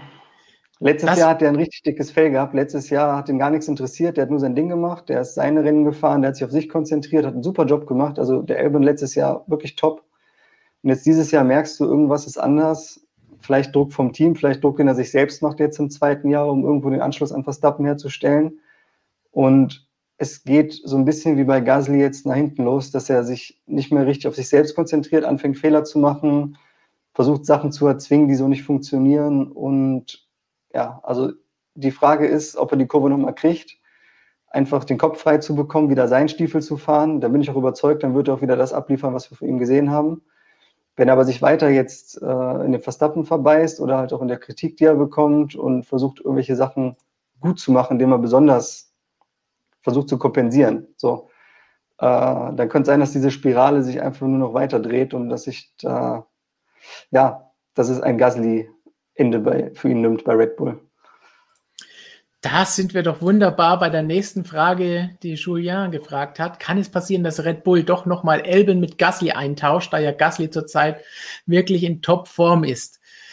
Ah, das ist wieder dieses heiße Thema. Letztes Jahr haben wir da viel drüber diskutiert. Am Ende haben sie es gemacht und Elben ins Cockpit gesetzt, obwohl ich und ich soweit ich mich erinnern kann, auch du eher gesagt haben, hey, man hätte die ganze Saison mal abwarten sollen und schauen, was Gasly zeigen kann und auch Elben die Zeit im damals noch Toro Rosso geben, damit er sich ein bisschen in seiner ersten Saison akklimatisieren kann und nicht gleich in den Red Bull reingeschmissen wird und dann da die Top-Ergebnisse gegen Max abliefern muss ich weiß nicht, ob dieses ständige Hin und Her bei Red Bull wirklich die Lösung sein kann. Vor allen Dingen jetzt mittlerweile nur noch bei den gleichen Fahrern immer während der Saison die Fahrer hin und her zu tauschen. Dadurch wird es auch nicht mehr besser. Du lachst schon, also wirst du es auch nicht so sehen. Nee, würde ich nicht machen. Ich würde, ich würde sagen, dass man, wenn, den Quiert vor die Tür setzt. Ich meine, ich mag Quiert, der ist irgendwie der ist schon ein cooler Typ, weil der äh, scheißt sich mittlerweile nichts mehr nach dem, was er noch vom 1 alles so in dem Business durchgemacht hat. So ja. ist eigentlich ganz wichtig. Aber er bringt die Leistung im Moment nicht mehr, beziehungsweise schon seit einer ganzen Weile. Zweite Saisonhälfte 2019 war nichts im Vergleich zu Gasly. Nach diesem einen Glückspodium da in Hockenheim kam von dem gar nichts mehr und der kommt jetzt ja. auch gar nicht mit dem Gasly mit. Und ich wäre jetzt eher an einem Punkt, wo man äh, den Albon zurück zu Alpha Tauri holt, den Quiert wieder vor die Tür setzt und sich für Red Bull dann mal einen gestandenen Fahrer sucht, wo du weißt, der macht sein Ding. Nimm Perez, wenn der bei Racing Point irgendwie rausfliegt, sofort. Oder nimm Hülkenberg meinetwegen. Da weißt du, du hast eine Bank, das ist ein Typ, der lässt sich nicht mehr irritieren von so einem Verstappen, der macht einfach seinen eigenen Stiefel. Und das kann eigentlich ganz gut klappen. Den Gasly bei Alpha Tauri rausholen würde ich niemals machen. Der fährt da so befreit gerade, der hat wieder zu sich selbst zurückgefunden, der hat keinen Druck und der macht das richtig super. Und äh, ich glaube, mit Albon und Gasly wärst du bei Alpha Tauri gerade richtig gut dran, wenn der Elbe dann auch wieder den Kopf frei hat und Red Bull sich dann vielleicht doch mal jemanden suchen, der ein bisschen länger im Geschäft ist und der das dann auch äh, mitmacht. Ja bei Gasly sieht man ja, man sollte ihn jetzt wirklich mal eine Saison in einem Team und in einem Auto durchfahren lassen. Vor allen Dingen, wenn es jetzt eh eine verkürzte Saison ist. Mal schauen, wie viele Rennen wir bekommen werden dieses Jahr. Und dann kann man irgendwann mal entscheiden, wenn er ein, zwei Jahre gute Leistungen gebracht hat, ihn dann in dieses Cockpit setzen. Aber ansonsten drehen wir uns nur noch im Kreis, wenn wir jetzt hier ständig die Fahrer und dann auch noch untereinander tauschen. Also ich glaube nicht, dass das wirklich förderlich ist für die ganze Geschichte. Und ja, mit Quiert, ja, so ein bisschen muss ich dir da leider zustimmen, obwohl ich eigentlich von Anfang an immer gedacht habe, hey, der ist richtig gut. Und dann ist mit ihm diese dumme Nummer gelaufen und weil einfach Verstappen dieses Cockpit gebraucht hat und sie ihn für die Zukunft behalten wollten, wie man sieht, war es ja auch richtig, denn Max zeigt ja die Leistung, aber er ist so ein bisschen das Opfer des Ganzen geworden. Und tja, das könnte für ihn jetzt noch schlimmer enden. Und ja, da müssen wir einfach mal schauen. Ich, ich kann mir aber nicht vorstellen, dass sie einen Hülkenberg in dieses Auto setzen. Und der einzige, wo ich glaube, von den gestandenen Fahrern, den sie holen würden, ist Vettel. Was bestimmt jetzt hier im Chat schon wieder massenweise genannt wurde, wenn ich reinschaue, oder? Ja, wobei, wenn ich jetzt nach der Leistung gehen muss, die die Fahrer in letzter Zeit gezeigt haben, würde ich, ich würde Perez nehmen. Einfach, vor allem auch, weil du weißt, bei Vettel ist es ja so, Vettel ist einer, der möchte um die WM fahren, der hat dann schon andere Ambitionen so, der will auch mit Verstappen sich dann anlegen ich sage jetzt nicht, dass Perez das nicht will, aber ich glaube, Perez ist durch seine Zeit im Mittelfeld und dass er nicht um die absoluten Erfolge fahren kann, ist er, soll ich sagen, ist er, glaube ich, so als zweiter Fahrer für so ein Team perfekt. Weil der wird natürlich die Erfolge, die er haben kann, mitnehmen, aber der wird sich nicht in irgendwas verbeißen. So. Husky B fragt auch passend dazu, liegt das Problem mit den Red Bull-Fahrern nicht irgendwo innerhalb des Teams, wenn zwei Fahrer neben Verstappen plötzlich nichts mehr, nicht mehr zurechtkommen? Wenn man böse ist, und das ist nicht wirklich als Problem gemeint, aber das Problem für diese Fahrer ist wirklich innerhalb des Teams, aber innerhalb des zweiten Autos, nämlich Max ist so gut. Und dann sieht nun mal jeder andere auch ein bisschen schlechter aus und hat auch wenig Chancen in einem Team, das um den Titel, um Siege mitfahren will auch wenn es das Auto da für die letzten Jahre nicht immer passend war, dann da sich in der ersten Saison oder in der ersten halben Saison oder zweiten halben Saison in der Königsklasse irgendwie zu beweisen. Oder siehst du das Problem bei den Entscheidern, die zu schnell reagieren? Oder wie würdest du innerhalb des Teams interpretieren aus Huskys Frage? Also jetzt Manipulation oder so, nein. Was manche Leute schreiben, nein. Ricardo wurde benachteiligt und so, das ist halt einfach Bullshit. So. Der Ricardo hat ja selber auch gesagt, dass er auf das Team keinen Bock mehr hatte am Ende ähm, und da einfach nur weg wollte. Und das war jetzt nicht, weil sie ungerecht behandelt haben, sondern einfach, weil er, äh, was heißt ungerecht behandelt? Ich meine, natürlich hat er sich äh, gegen Verstappen im Nachteil gesehen, aber Verstappen ist einfach auch schneller gefahren als er. So.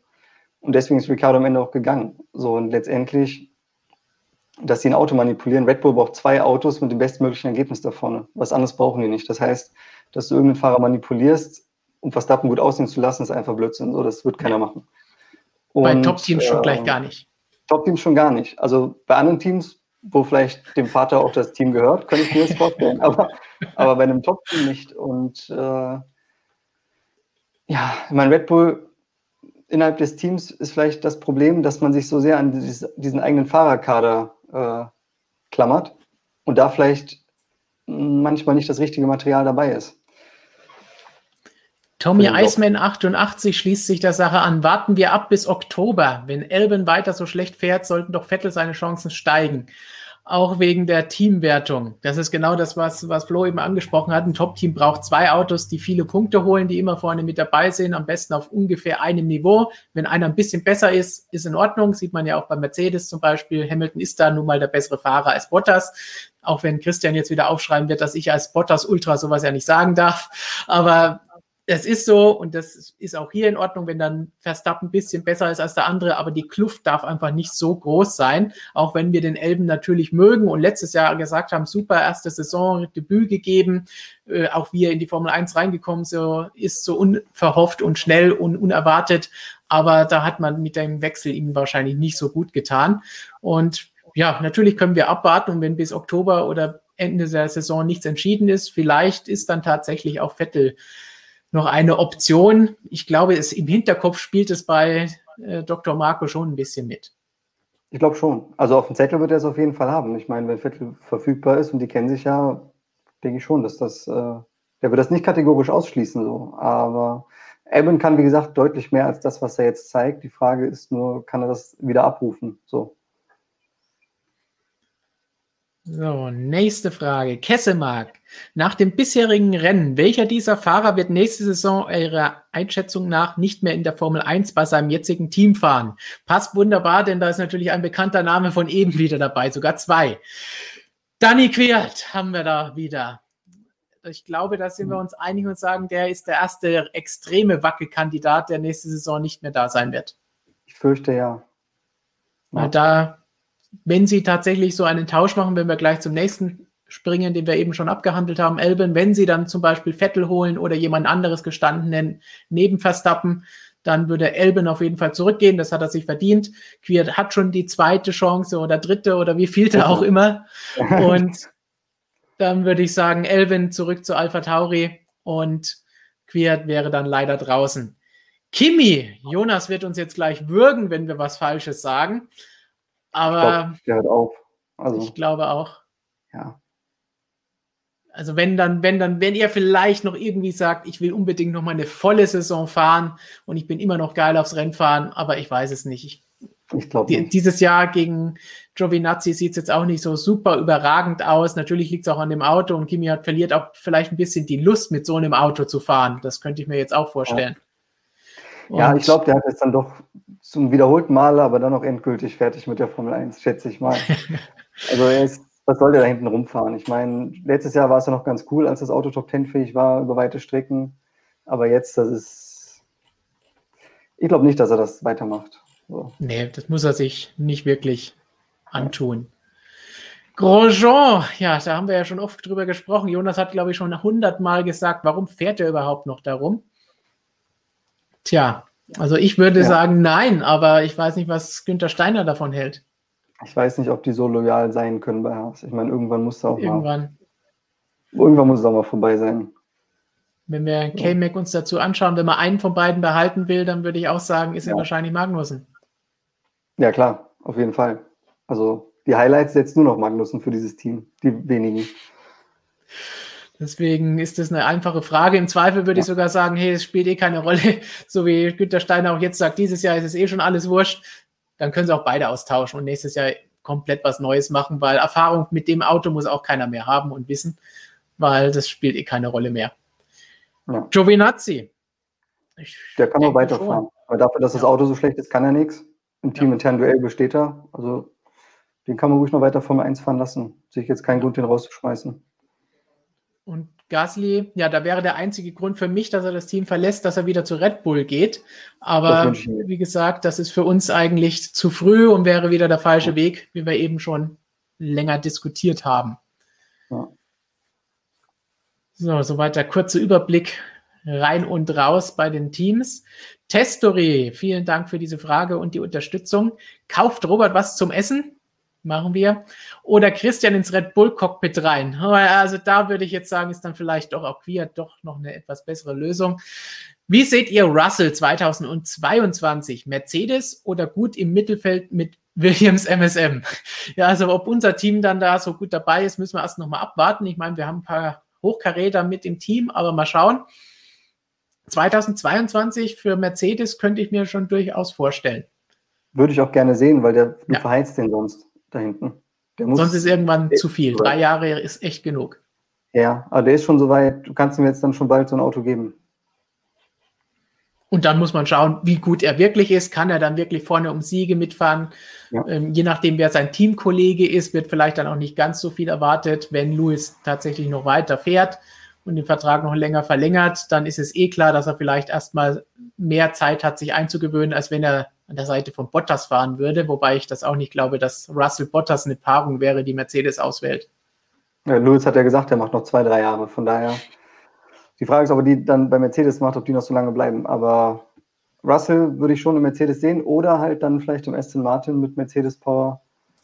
Oder wenn man vielleicht irgendeinen so Deal mit äh, McLaren, sofern bei denen Platz frei wird, was ich jetzt nicht ja. glaube, weil Boris Ricciardo ist eigentlich schon ein ziemlich geiles Team.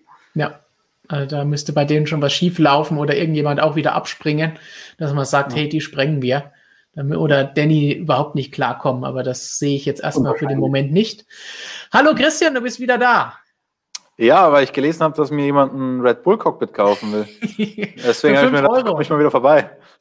Okay, die 5 Euro muss ich aber mit Robert äh, teilen, der dann was zu essen dafür bekommt, so wie letzte Woche. Also mal schauen, was dann davon übrig bleibt fürs Cockpit. Ja, bei, bei Robert gilt das, was für einen gesunden Bayern mit Bier gilt für Red Bull. Irgendwie so, so zwei Red Bull ist ein Schnitzel ungefähr bei, bei Robert. Der trinkt das Zeug und für den ist das auch ein Grundnahrungsmittel.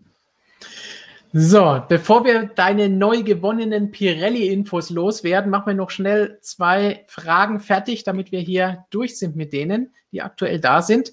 Music and More, Bottas zu Red Bull, Vettel zu Mercedes, Hamilton hört auf und Raikkonen geht zu Mercedes als Nummer zwei. Träumen darf man ja. Ja, okay, also das ist ein bisschen bisschen mehr geträumt als die Varianten, die wir gerade eben diskutiert haben, weil wir gefragt wurden, welche Fahrer wir nächstes Jahr nicht mehr in der Formel 1 sehen oder nicht mehr bei ihren Teams sehen. Das hier, ja, klingt interessant. Bottas neben Verstappen wäre durchaus die Nummer zwei, die sie gebrauchen könnten. Vettel und Räikkönen bei Mercedes, äh, ja, würde wahrscheinlich Jonas als einziger sich drüber freuen, neben Music and More natürlich. Ich glaube, bevor der Dr. Marco den Bottas ins Auto setzt, ruft er einfach Jos Verstappen oder so an. Also. Vater-Sohn-Team, das wäre doch auch mal was Neues, ja. oder? Also Marco ist kein Fan von Bottas, um das mal so sozusagen. So. Na, dann natürlich auch noch ein bisschen. Was hat Jonas sich wohl hier im Stream irgendwo geäußert für, für Kimi, dass das betont wird? Jonas, Jonas hat im Stream geschrieben, dass Grosjean weg muss. Ah, hier, hier. Der soll auch aufhören, so bringt es auch nichts. Er stimmt oh. uns zu, Flo. Ja, oder nee, meint er Grosjean oder Kimi? Er meint Kimi ich glaube, ne? hier geht es um Kimi. Ah, ich dachte, er meint Grosjean. Den meint er grundsätzlich, da brauchen wir gar keine Frage stellen. So. Professor Dr. Racer ist auch in the house, leider später dazugekommen. Kam die Frage schon, warum sich das Rad von K-Mac gelöst hat, obwohl doch diese mit Seilen festgemacht wurden. Die Frage kam, aber vielleicht kann Christian sie viel besser beantworten, als wir zwei das gemacht haben, als wir gesagt haben, äh, egal wie viele von diesen Kevlar-Seilen man ranmacht, irgendwann lösen sich die Räder nun mal, je nachdem, wie viel Kräfte und in welchem Winkel es einschlägt. Ja, genau, das ist tatsächlich wahrscheinlich das Problem. Also die Seile werden ja auch tatsächlich kontrolliert beim Scrutineering. Da hatten wir ja vor ein, zwei Jahren in Silverstone mal einen Fall, damals noch bei Toro Rosso, als die beanstandet wurden. Also das heißt, die werden auch tatsächlich gecheckt, ob die Seile intakt sind, ob die richtig verbaut sind und so weiter. Aber alles können sie halt leider nicht abhalten. Das Problem ist oftmals, ähm, wenn nicht der Aufprall das Problem ist, da, da werden die, Reifen, die Räder meistens gar nicht abgerissen, sondern das Problem ist, wenn sich der, das Rad irgendwo verkeilt und dann quasi das Auto an dem Rad zieht und nicht umgekehrt, dann kommt es oftmals dazu, dass die Kräfte einfach viel zu hoch werden und das kann man nicht mehr aushalten. Ähm, aber um ehrlich zu sein, eine genaue Analyse der Situation von Magnussen und Quiert haben wir noch nicht. Äh, ich muss mal reinhören, ob Michael Masi dann vielleicht nächstes Wochenende was dazu sagt oder die Teams. Mhm, aber eine genaue Analyse gibt es da bislang nicht. Aber wenn wir schon bei Quiat sind, oh. habe ich da auch ein paar Informationen ähm, jetzt mitbekommen. Denn da gibt es ja immer noch das Gerücht, das die, es war ein Reifenschaden oder es war ein Aufhängungsbruch oder Fahrfehler. Fahrfehler haben wir relativ schnell alle gesagt, war es nicht. Das sah uns nicht danach aus. Das wäre schon ein bisschen sehr komisch, wenn man dann nur beim leichten Einlenken das Auto so komplett verliert. Man positioniert an der Stelle das Auto ja nur für die nächste Rechtskurve. Flo, Flo amüsiert sich gerade irgendwas köstlich. Ich habe äh, mit Fehling geschrieben. okay.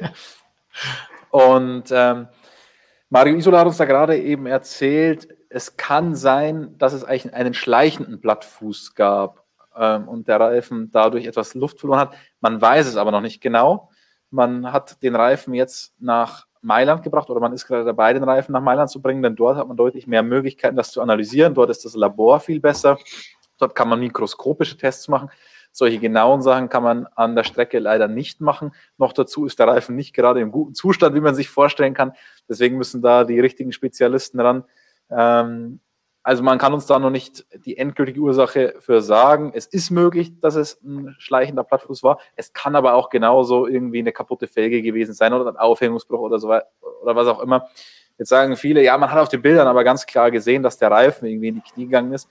Da hat uns äh, Mario auch noch gesagt, das passiert oft, wenn tatsächlich ein Felgenschaden da sein soll, was er nicht sagen will, dass es so war, aber es besteht die Möglichkeit, dann sieht es einfach so aus, als wäre der Reifen explodiert oder wäre es ein Reifenschaden.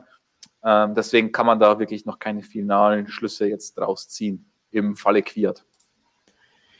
Gut, dann würde ich sagen, darfst du uns doch ein bisschen was erzählen, was jetzt Neues bei Pirelli herausgekommen ist? Ich weiß nicht, wie viel Mario Isola erzählt hat und was es Neues gab, aber ein paar Nachfragen hattest du sicherlich nach dieser recht kurzen Pressemitteilung.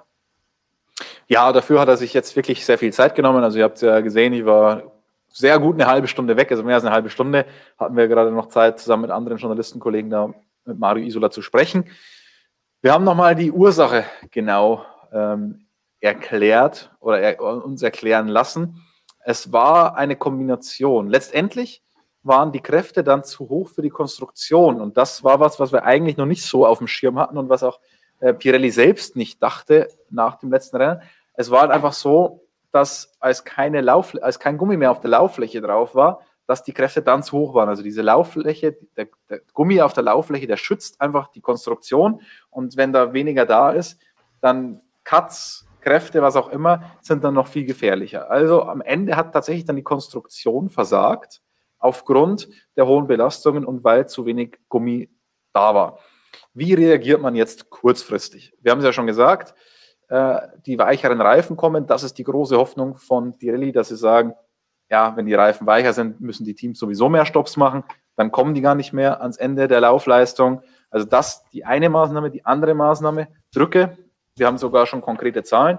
Am vergangenen Wochenende hatten wir auf der Vorderachse einen Mindestdruck von 25,0 PSI.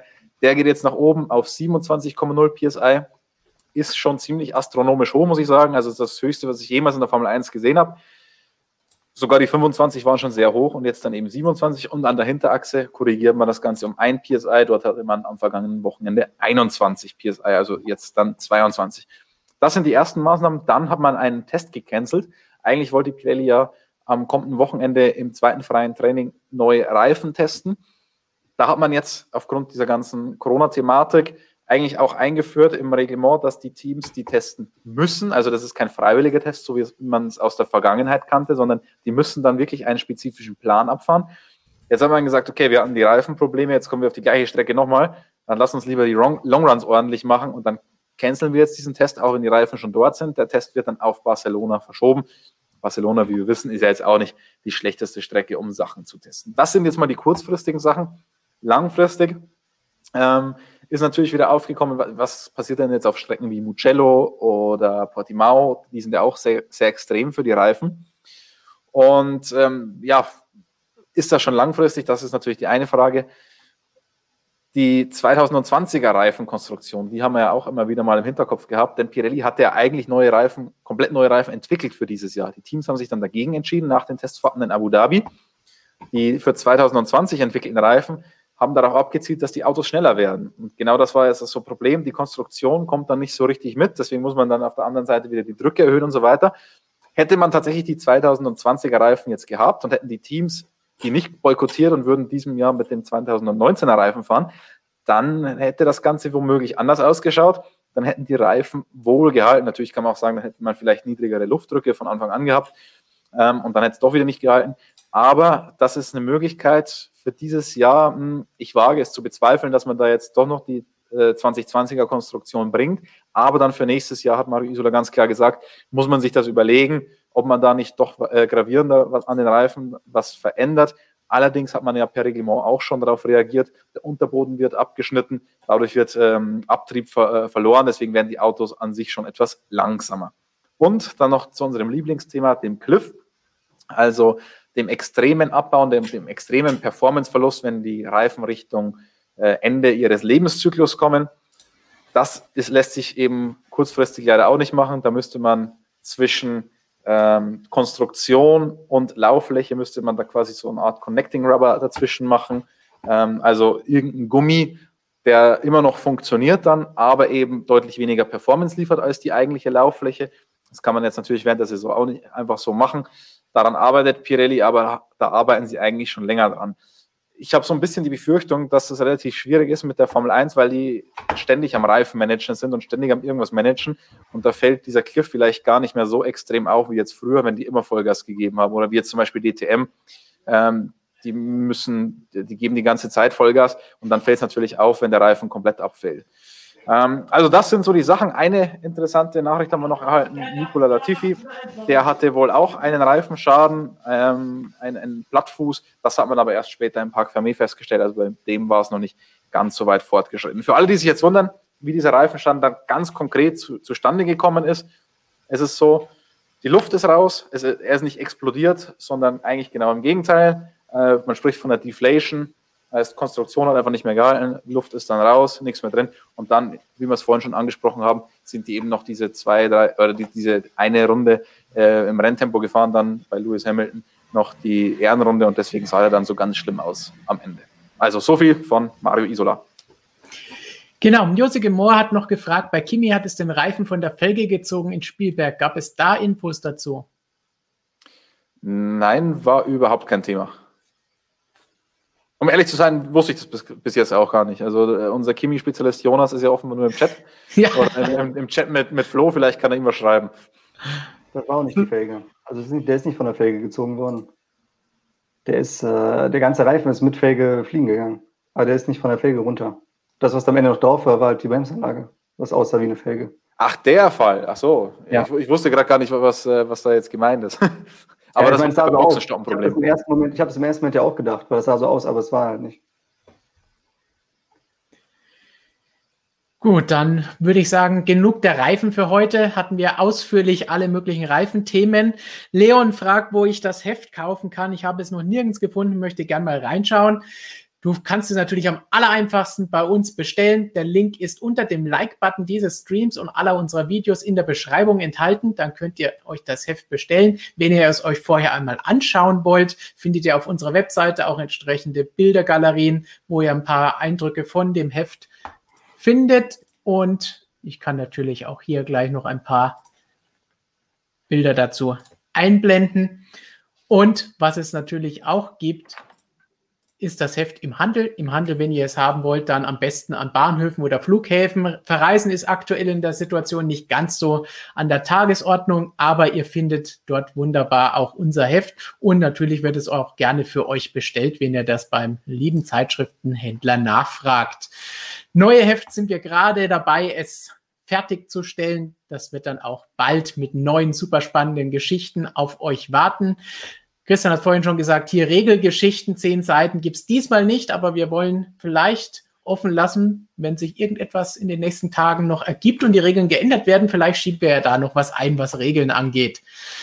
So, wir haben nämlich auch noch eine Regelfrage für Christian übrig. Die habe ich extra aufgehoben, bis du wieder da bist.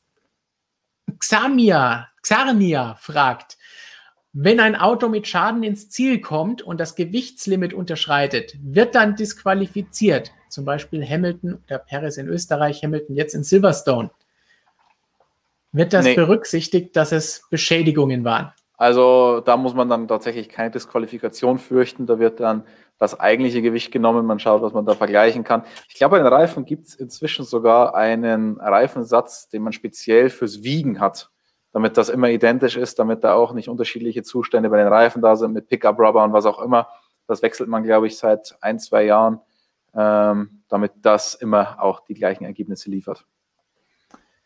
Wunderbar. Eine Frage weg. Das heißt, wenn ihr noch Fragen habt, gerne nur her damit. Derweil schauen wir in den Stream, was ihr an wunderbaren Fragen noch für uns zu bieten habt. Robin fragt, wie viele Ferrari-Junioren fahren 2021 bei Haas oder Alpha? Wir haben vorhin schon gesagt, Giovinazzi sagen wir, ja, der sollte auf jeden Fall nochmal die Chance bekommen und auch nächstes Jahr bei Alpha fahren wenn Kimi jetzt aufhört, wie wir es gesagt haben, wie sogar Jonas es jetzt gesagt hat, wer bekommt dann das zweite Cockpit und gibt es Ferrari-Junioren, die vielleicht bei Haas unterkommen könnten, wo wir gesagt haben, ja, die Fahrer, die könnten eigentlich beide weg?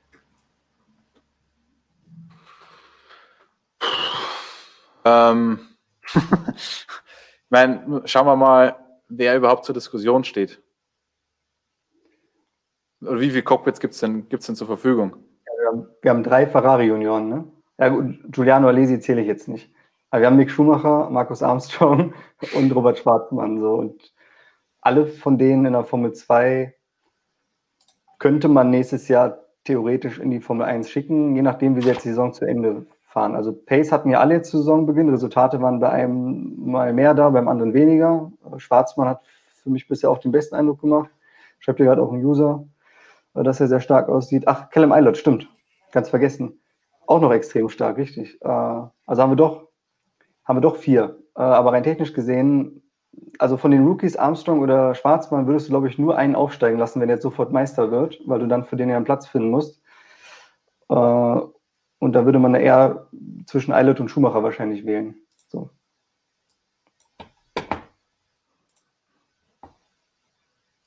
Also ich, ich bin mal gespannt. Mattia Binotto hat schon gesagt, dass da auch die WM ist es ja nicht, dass die Meisterschaftsposition da sehr entscheidend sein wird am Ende.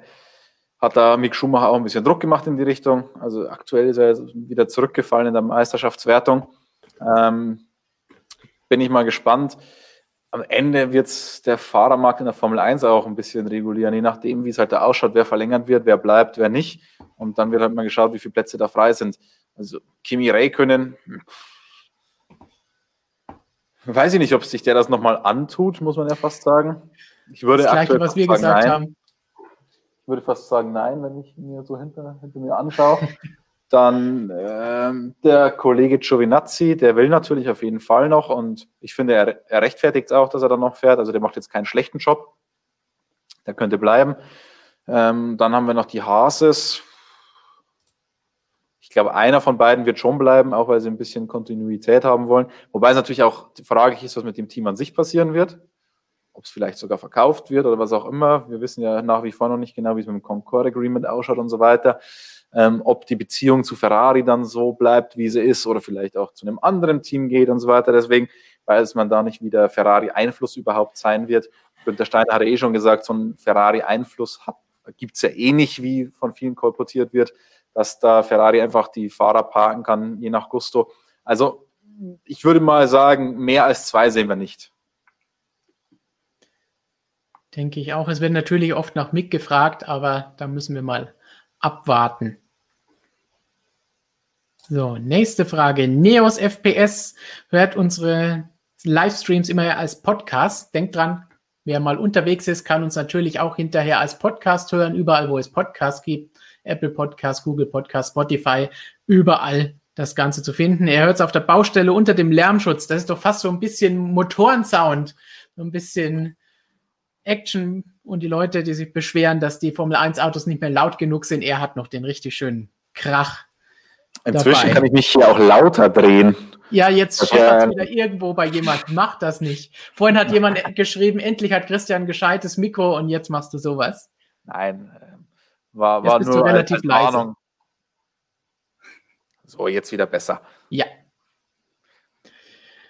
Vor Getro gibt es eine realistische Möglichkeit für Bottas die WM zu gewinnen. Das haben Flo und ich vorhin schon mal beantwortet, dass da der Zug wohl ziemlich abgefahren ist, wenn bei Lewis nicht irgendwas Ausgefallenes passiert. Aber Christian, du kannst noch mal dazu sagen, was du dazu sagst. Naja, was will man da groß zu sagen? 30, 30 Punkte Rückstand aus eigener Kraft wird es sicher nicht machen. Also, ja, es ist schade, dass wir das jetzt schon so eindeutig haben, zu dem Zeitpunkt nach vier Rennen, dass die WM da schon komplett entschieden ist, aber ja, wir können es leider nicht ändern. Eine Funkfrage. Ist es eigentlich erlaubt, fragt Linsensalat, dass man im Funk auf einer anderen Sprache spricht? Mattia Binotto ständig auf Italienisch unterwegs oder nur nach dem Rennen? Habt ihr bei Alonso damals nicht aufgepasst? Alonso hat doch seine Funksprüche immer auf Englisch kodiert. Mit seinem Team. Ja, die können eigentlich machen, was die wollen. Ich finde es immer nur so ein bisschen befremdlich, wenn sie in der DTM dann mit ihrem schwäbischen Akzent Englisch sprechen und so. ja, das ist. Genau das habe ich mir am Wochenende auch gedacht. Wenn der Renningenieur von René Rast dann auf, auf Englisch kommt, wo ich mir denke, eigentlich sind es doch alles Deutsche im Team, oder? Wieso machen die das? Ja, das ist, sie haben vielleicht ein paar englischsprachige Fahrer immer mal, aber so richtig habe ich das auch noch nicht ganz nachvollziehen können. Aber wahrscheinlich für alle die Sprache Englisch, wie es im Motorsport halt nun mal so der Fall ist. Extra eins fragt, wie viele bei uns arbeiten. Ja, unser Team ist um die 30 Personen. Wie viele angestellt sind oder wie viele arbeiten? ja, wie viele arbeiten? Wir arbeiten nicht, wir reden im Internet. Das weiß nicht, zählt das als Arbeit? Jonas arbeitet jetzt auch nicht, der, der chattet nur, also so wirklich viele Arbeit bei uns gerade nicht, würde ich sagen. Professor Dr. Razer, nochmal ein kurzer Einwurf zu Silverstone. Immer her damit. Stimmt es, dass die Renndistanz verkürzt wird? Man muss gestehen, bin auf dem falschen Fuß erwischt worden mit eurem Stream heute. Bin ehrlich. Oh, dann, dann, dann, hat er aber unsere Instagram-Story nicht gesehen, denn äh, da haben wir schon ganz klar angekündigt, heute 17.30 Uhr der Stream. Und äh, Stefan hat es auf YouTube natürlich auch schon eingestellt und auf Facebook. Ähm, unbedingt auf allen Plattformen folgen, dann äh, verpasst ihr definitiv nichts. Aber allein Professor Dr. Razor wollen wir keinerlei Vorwürfe machen. Ich glaube, unser treuester Zuschauer, äh, Haupteinnahmequelle Nummer eins, äh, wie oftmals geschrieben wird und so weiter. Weswegen wir nicht also, mehr arbeiten müssen. So ist es. Also wahrscheinlich kann er uns jetzt in Zukunft die Zeiten einfach äh, zuschicken, wann wir die Streams machen sollen. Wir machen es dann. Aber nein, die Renndistanz wird nicht verkürzt. Das wäre natürlich auch totaler Schwachsinn gewesen weil man kann ja einfach sagen, wenn man sagt, man verkürzt die Renndistanz, weil die Reifen nicht halten, dann sage ich halt, dann mache ich lieber einen Boxenstopp mehr oder begrenzt die Laufzeit der, der Reifen, so dass ich einen Boxenstopp mehr machen muss. Ähm, also das ist die deutlich sinnvollere Variante an der Stelle. Und wie gesagt, Pirelli geht eben auch so, sowieso davon aus, dadurch, dass man die weicheren Reifen einsetzt, dass man überhaupt keine Einstoppstrategie mehr durchziehen kann. Genau, hier bin ich mit zwei verschiedenen Mäusen hier gerade mal ein bisschen durcheinander gekommen. Deswegen kam die nächste Frage schon mal hier reingeflogen, obwohl sie das noch gar nicht sollte. Michael B. fragt, wie viel Benzin spart Mercedes pro Rennen im Gegensatz zur Konkurrenz mit diesen Bummelstratt-Modes, Lift and Coast und allem drum und dran? Gut, die genauen Daten verraten sie uns natürlich nicht, aber dass sie nicht ganz Vollgas fahren, das ganze Rennen über, da sind wir uns, denke ich, einig, dass die da schon relativ früh rausnehmen können an Gas und an Action. Aber was kam ja auch am Wochenende dann die Frage, hätten sie nicht vielleicht einen größeren Vorsprung rausfahren müssen, um nochmal stoppen zu können, damit eben sowas nicht passiert? Wie steht ihr dazu? Hätten sie ein bisschen mehr Power geben sollen am Anfang, um den Abstand zu vergrößern? Ganz ehrlich, das muss er dann bei jedem Rennen machen. Und beim Pushen ist die Gefahr größer, dass was kaputt geht. Äh, als jedes Mal zu verwalten und dann vielleicht mal Pech zu haben jetzt am Wochenende. Also wenn du jetzt jedes Mal sagen würdest, wir fahren vorne Knallgas, um wegzukommen und dabei passieren Dinge durch Überbeanspruchung, vielleicht auch mal ein Fehler, ist unwahrscheinlich, aber passiert auch, ähm, dann ist die Wahrscheinlichkeit, wenn du jetzt in jedem Rennen sagst, wir brauchen diesen Vorsprung, falls was passiert, verlierst du, glaube ich, auf lange Sicht damit mehr, weil andere Dinge dafür passieren. Als wenn du immer nur verwaltest, deinen Vorsprung, 10, 15, 20 Sekunden oder was weiß ich, und dann vielleicht auch mal in der Situation landest, so wie jetzt, was ja wirklich die absolute Ausnahme ist. So. Und ich glaube, wie viel die am Ende gespart haben oder so, ist. Warum interessiert dich das, Michael? ich weiß nicht. So. Ähm, übrigens hat Mercedes wahrscheinlich gar nicht so easygoing gemacht, wie ursprünglich angenommen. Also ich habe mir während des Rennens auch gedacht, die chillen sich da vorne einen ab und schaukeln das nach Hause. Ähm, die Fahrer haben danach natürlich das gesagt, was sie immer sagen. Und gesagt, ja, der, also vor allem der Loser hat gesagt, ja, der Valtteri, der war mir die ganze Zeit im Nacken, hat mich so gepusht, dass die Pace richtig hoch war. Und ich habe mir Valtteri? auch gedacht, ja, ja, erzähl, erzähl nur. Aber tatsächlich war es nicht so langsam. Also ähm, auch bei Red Bull hat man diesmal gesagt, der Mercedes hat wahrscheinlich schon ein bisschen mehr Gas gegeben als sonst äh, oder war schon näher am Maximum. Und wenn man sich die Rennanalyse anschaut, da habe ich mal die, äh, den Abstand zwischen Max und dem Mercedes oder den Abstand auf Lewis Hamilton, sowohl von Max als auch von Valtteri, grafisch dargestellt. Und man darf nicht vergessen, dass es ja zwei Safety-Car-Phasen gab. Und bis zur zweiten Safety-Car-Phase, verzeiht mir, wenn ich jetzt nicht in die Kamera schaue, weil ich gerade drüber auf den anderen Bildschirm schaue, wo ich, die, wo ich den Graphen offen habe, bis zur zweiten Safety-Car-Phase hatte Mercedes auf Verstappen oder hatte Hamilton auf Verstappen schon wieder über sechs Sekunden Vorsprung. Wo ich gemerkt war die zweite Safety-Car-Phase in Runde 12 und davor gab es ja schon mal eine Safety-Car-Phase. Das heißt, er hat von Runde 5 bis 12 sechs Sekunden rausgefahren. Das ist dann schon eher Vollgas. Dann durch das Safety-Car, das war ja auch noch relativ lange, da gab es den Restart erst in Runde 18. Da war dann der Vorsprung wieder bei 1,5 Sekunden, also quasi gar nicht mehr vorhanden.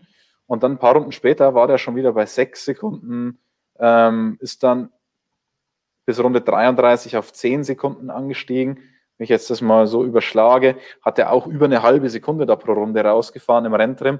Das ist jetzt nicht Schleichen. Also ähm, da wir halt dann schon einen großen Teil bis zu dem Zeitpunkt Safety Car hatten, musste, musste Mercedes dann zweimal richtig angasen.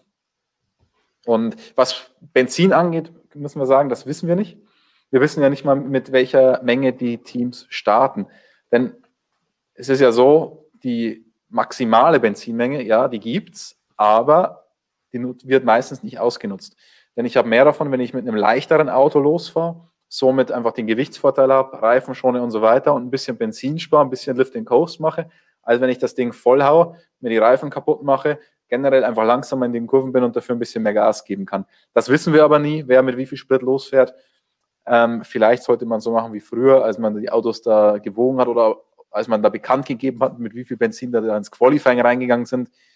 Vielleicht kann sich der eine oder andere noch erinnern, gab es ja immer die Tabellen mit Startsprit und so weiter.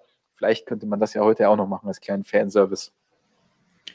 Michael M. fragt genau danach hier in diesem Moment, nämlich warum der Spritverbrauch nicht eingeblendet wird, beziehungsweise der Spritverbrauch, genau, das Ding braucht man nicht. Ja, dieser Spritverbrauch, der war so ungenau, der da zu Beginn der Hybrid-Ära eingeblendet wurde. Also meiner Meinung nach hätte man sich das auch komplett sparen können. Als da mal Prozent da stand, wie viel Prozent Sprit die noch haben und so weiter. Also da wusste man ja auch nicht, mit wie viel ist er dann letztendlich gestartet. Bezieht sich das jetzt auf die maximale Benzinmenge, die er noch drin hat oder auf seinen Startsprit und so weiter. Also äh, generell diese Einblendungen, ich glaube, da sind wir uns einig, äh, wäre man manchmal besser beraten, würde man weniger machen als das äh, zu überkomplizieren und teilweise kompletten Schrott einzublenden. Ja, also diese Reifenabnutzungsdinge und all das, was wir da auch dieses Jahr immer wieder neu noch dazu bekommen haben an diversen Grafiken. So. Da haben wir uns ja, ja in Australien schön lustig gemacht. Am Wochenende hat es mal gestimmt. ja, ich, ich habe da was ziemlich Witziges gesehen, ähm, so ein Bild von diesem Hamilton-Reifenschaden und dann diese Grafik eingeblendet, so mit 90 Prozent sind noch da. vom, vom Reifen, mit diesem komplett defekten Ding. Ähm, so ungefähr kommt einem das ja vor. Also das sind ja Humbug. So, MS Cubing fragt unsere Meinung zu Renault-Teamchef Cyril Abiteboul. Liegt es an ihm, dass Renault seinen eigenen Ansprüchen hinterherfährt? Gut, grundsätzlich an nur einer Person liegt es natürlich nie bei solchen Teams und in der Formel 1, wo es ein Mannschaftssport ist, wo auch viele ineinander greifen müssen und die Technik stimmen muss und entwickelt werden muss. Aber er muss natürlich die Weichen stellen, er muss die Richtung vorgeben, die richtigen Leute holen. Und äh, Christian, ich glaube, mit Jonas hast du zusammen mal ein Video gemacht und alle Teamchefs, alle zehn Teamchefs der Formel 1 bewertet. Das findet ihr auf unserem Kanal. Können wir nach dem Stream auch gerne in der Beschreibung nochmal für euch verlinken. Und da war es, glaube ich, ein heißer Kampf zwischen Cyril und Claire. Ich weiß nicht, ob es am C im Vornamen liegt, um die rote Laterne. Ja, ich glaube, die meisten User haben runtergeschrieben, Kurzform des ungefähr einstündigen Videos, alle Teamchefs sind toll, bis auf Cyril und Claire. Also warum? Aber man, man fragt sich tatsächlich auch im Fahrerlager so ein bisschen, warum der Cyril immer noch da ist, weil ähm, die Mittel sind ja jetzt nicht so wenig. Es sind jetzt zwar nicht die finanziellen Mittel, die man zum Beispiel bei Mercedes, Ferrari, Red Bull hat, aber es ist trotzdem Werksteam und da fährt man den eigenen Ansprüchen doch deutlich hinterher. Und deswegen ist die Frage nicht ganz unberechtigt, wieso der gute Mann dann immer noch da seit wann sind sie werkseitig zurückgekommen in die Formel 1? 16. 2016. Man hat jetzt schon ein paar Lenzer gesehen und die waren alle nicht so toll. Und was ich immer wieder höre aus französischen Kreisen, ist, dass er wohl einen ganz guten Draht zum Vorstand hat und wohl deswegen ähm, auch ganz gut in der Position aufgehoben ist. Hat er da auch schon damals den Machtkampf gewonnen gegen Fred Vasseur und so weiter. Also das hilft ihm wahrscheinlich. Die Ergebnisse weniger. Flo, was hältst du von ihm? Ich bin mal gespannt nächstes Jahr mit Alonso. Das könnte sehr interessant werden. Ich weiß ja nicht, ob Alonso äh, geläutert ist nach den Erfahrungen, die er gemacht hat, dass er dann vielleicht äh, nichts sagt oder ob ihm jetzt erst recht alles egal ist, weil es ist jetzt wahrscheinlich die letzte Chance und es muss jetzt irgendwie klappen, ob er dann noch mehr Vollgas gibt als vorher, wenn es nicht läuft. Also jetzt nicht auf der Strecke Vollgas, sondern so politisch. Kesselmark meint, dass Christian Horner der Frage nach Cyril Abiteboul zustimmen würde. Ja, das sind ganz spezielle Freunde, die sie in der Vergangenheit schon das ein oder andere Wortgefecht geliefert haben. Music and More meint, ihre Einblendung von den Reifen ist auch Schmarrn. Ja, da stimmen wir überein, dass viele dieser Einblendungen ziemlicher Blödsinn sind und überflüssig sind und man vielleicht da nicht zu viele Videospielgrafiken haben muss oder zu viel. Ja, dieser Blödsinn, wenn der funktionieren würde, hätte der jetzt am Wochenende funktionieren müssen. Der hätte ja zeigen müssen, dass da leicht was passiert, wenn das reale Daten, wenn das wirklich auf irgendwas basieren würde und nicht einfach nur so ein Hokuspokus-Fidibus-Zeug wäre. So, also von daher kannst du ja daran schon sehen, dass es eigentlich überhaupt gar nicht real ist. Wäre aber witzig gewesen, wenn dieses Ding angezeigt hätte, der Reifen geht bald kaputt und dann wäre er wirklich kaputt gegangen und das Team hätte es ja, nicht selbst das, das total geil Dann, dann hätte ich es gefeiert. Dann wären wir jetzt echt in Erklärungsnot, da könnten wir gar nicht so drauf einprügeln. Aber ja, es hat ja nicht funktioniert. So, vorhin, ich weiß leider nicht mehr von wem, aber vorhin gab es die Frage, dass wir doch tippen sollen, wo Vettel am Ende der Saison in der WM landet. Tja, wir haben vorhin schon über Sebastian Vettel gesprochen und was wir von seiner aktuellen Entwicklung halten, weil es da ging, hat er sich jetzt wieder gefangen, ist wieder alles besser oder nicht oder wie war das letzte Wochenende einzuordnen. Aktuell befindet er sich natürlich mit nur 10 Punkten auf dem 13. Rang, nachdem ein DNF dabei war, einmal nur jeweils zweimal nur ein Punkt und einmal acht Punkte. Aber was trauen wir ihm zu? Der Tipp des Zuschauers, der gefragt hat, war, glaube ich, Platz 7, traut er ihm zu. Flo schüttelt den Kopf. Oh, schwierig. Es sind ja einige doch sehr stabile Fahrer aus dem Mittelfeld jetzt mit auch stabilen Autos da vorne. Ne? Darf ja. man nicht vergessen. Der Ferrari ist jetzt nun mal kein Top-Auto mehr. Also wer auf jeden Fall, denke ich, vor ihm landen wird, sind Norris. Ja, aber Perez, Perez muss jetzt mal wiederkommen, Punkte holen. Er ist ja immer noch vor Stroll. Starke Leistung, muss man auch sagen. Ähm, aber ich denke mal, Racing Point ist gut genug. Also Perez wird eh noch vor ihm landen. Ich, ich glaube, äh, Ricardo wahrscheinlich auch, könnte ich mir vorstellen. Der macht ja, der Renault ist ja auch gar nicht mal so verkehrt dieses Jahr und Ricardo macht ja auch gut was draus. Also sagen wir so von McLaren, Racing Point und Renault jeweils mindestens ein Fahrer. So. Und dazu dann noch zwei Mercedes, haben wir fünf. Dann noch zwei Red Bull, haben wir sieben. Ja, also wird er neunter. Irgendwie so. Neun. Xelron war unser Zuschauer, der die Frage gestellt hat und wir nochmal wiederholt, er glaubt, dass er siebter wird. Schreibt doch einfach mal in den Chat rein die Endplatzierung von Sebastian Vettel am Ende dieser Saison, die ihr so tippt. Dann können wir da mal einen Überblick nach den Zahlen bringen. Einfach nur mal P 1, 2, 3, 4, 5, 6, 7, 8 reinschreiben und dann schauen wir nach, was so die, das allgemeine Stimmungsbarometer unter euch ist. Christian, wie sieht es bei dir aus? Hm, ich befürchte, es wird zweistellig. Man sagt 10. Hast ja also, nicht viel getraut.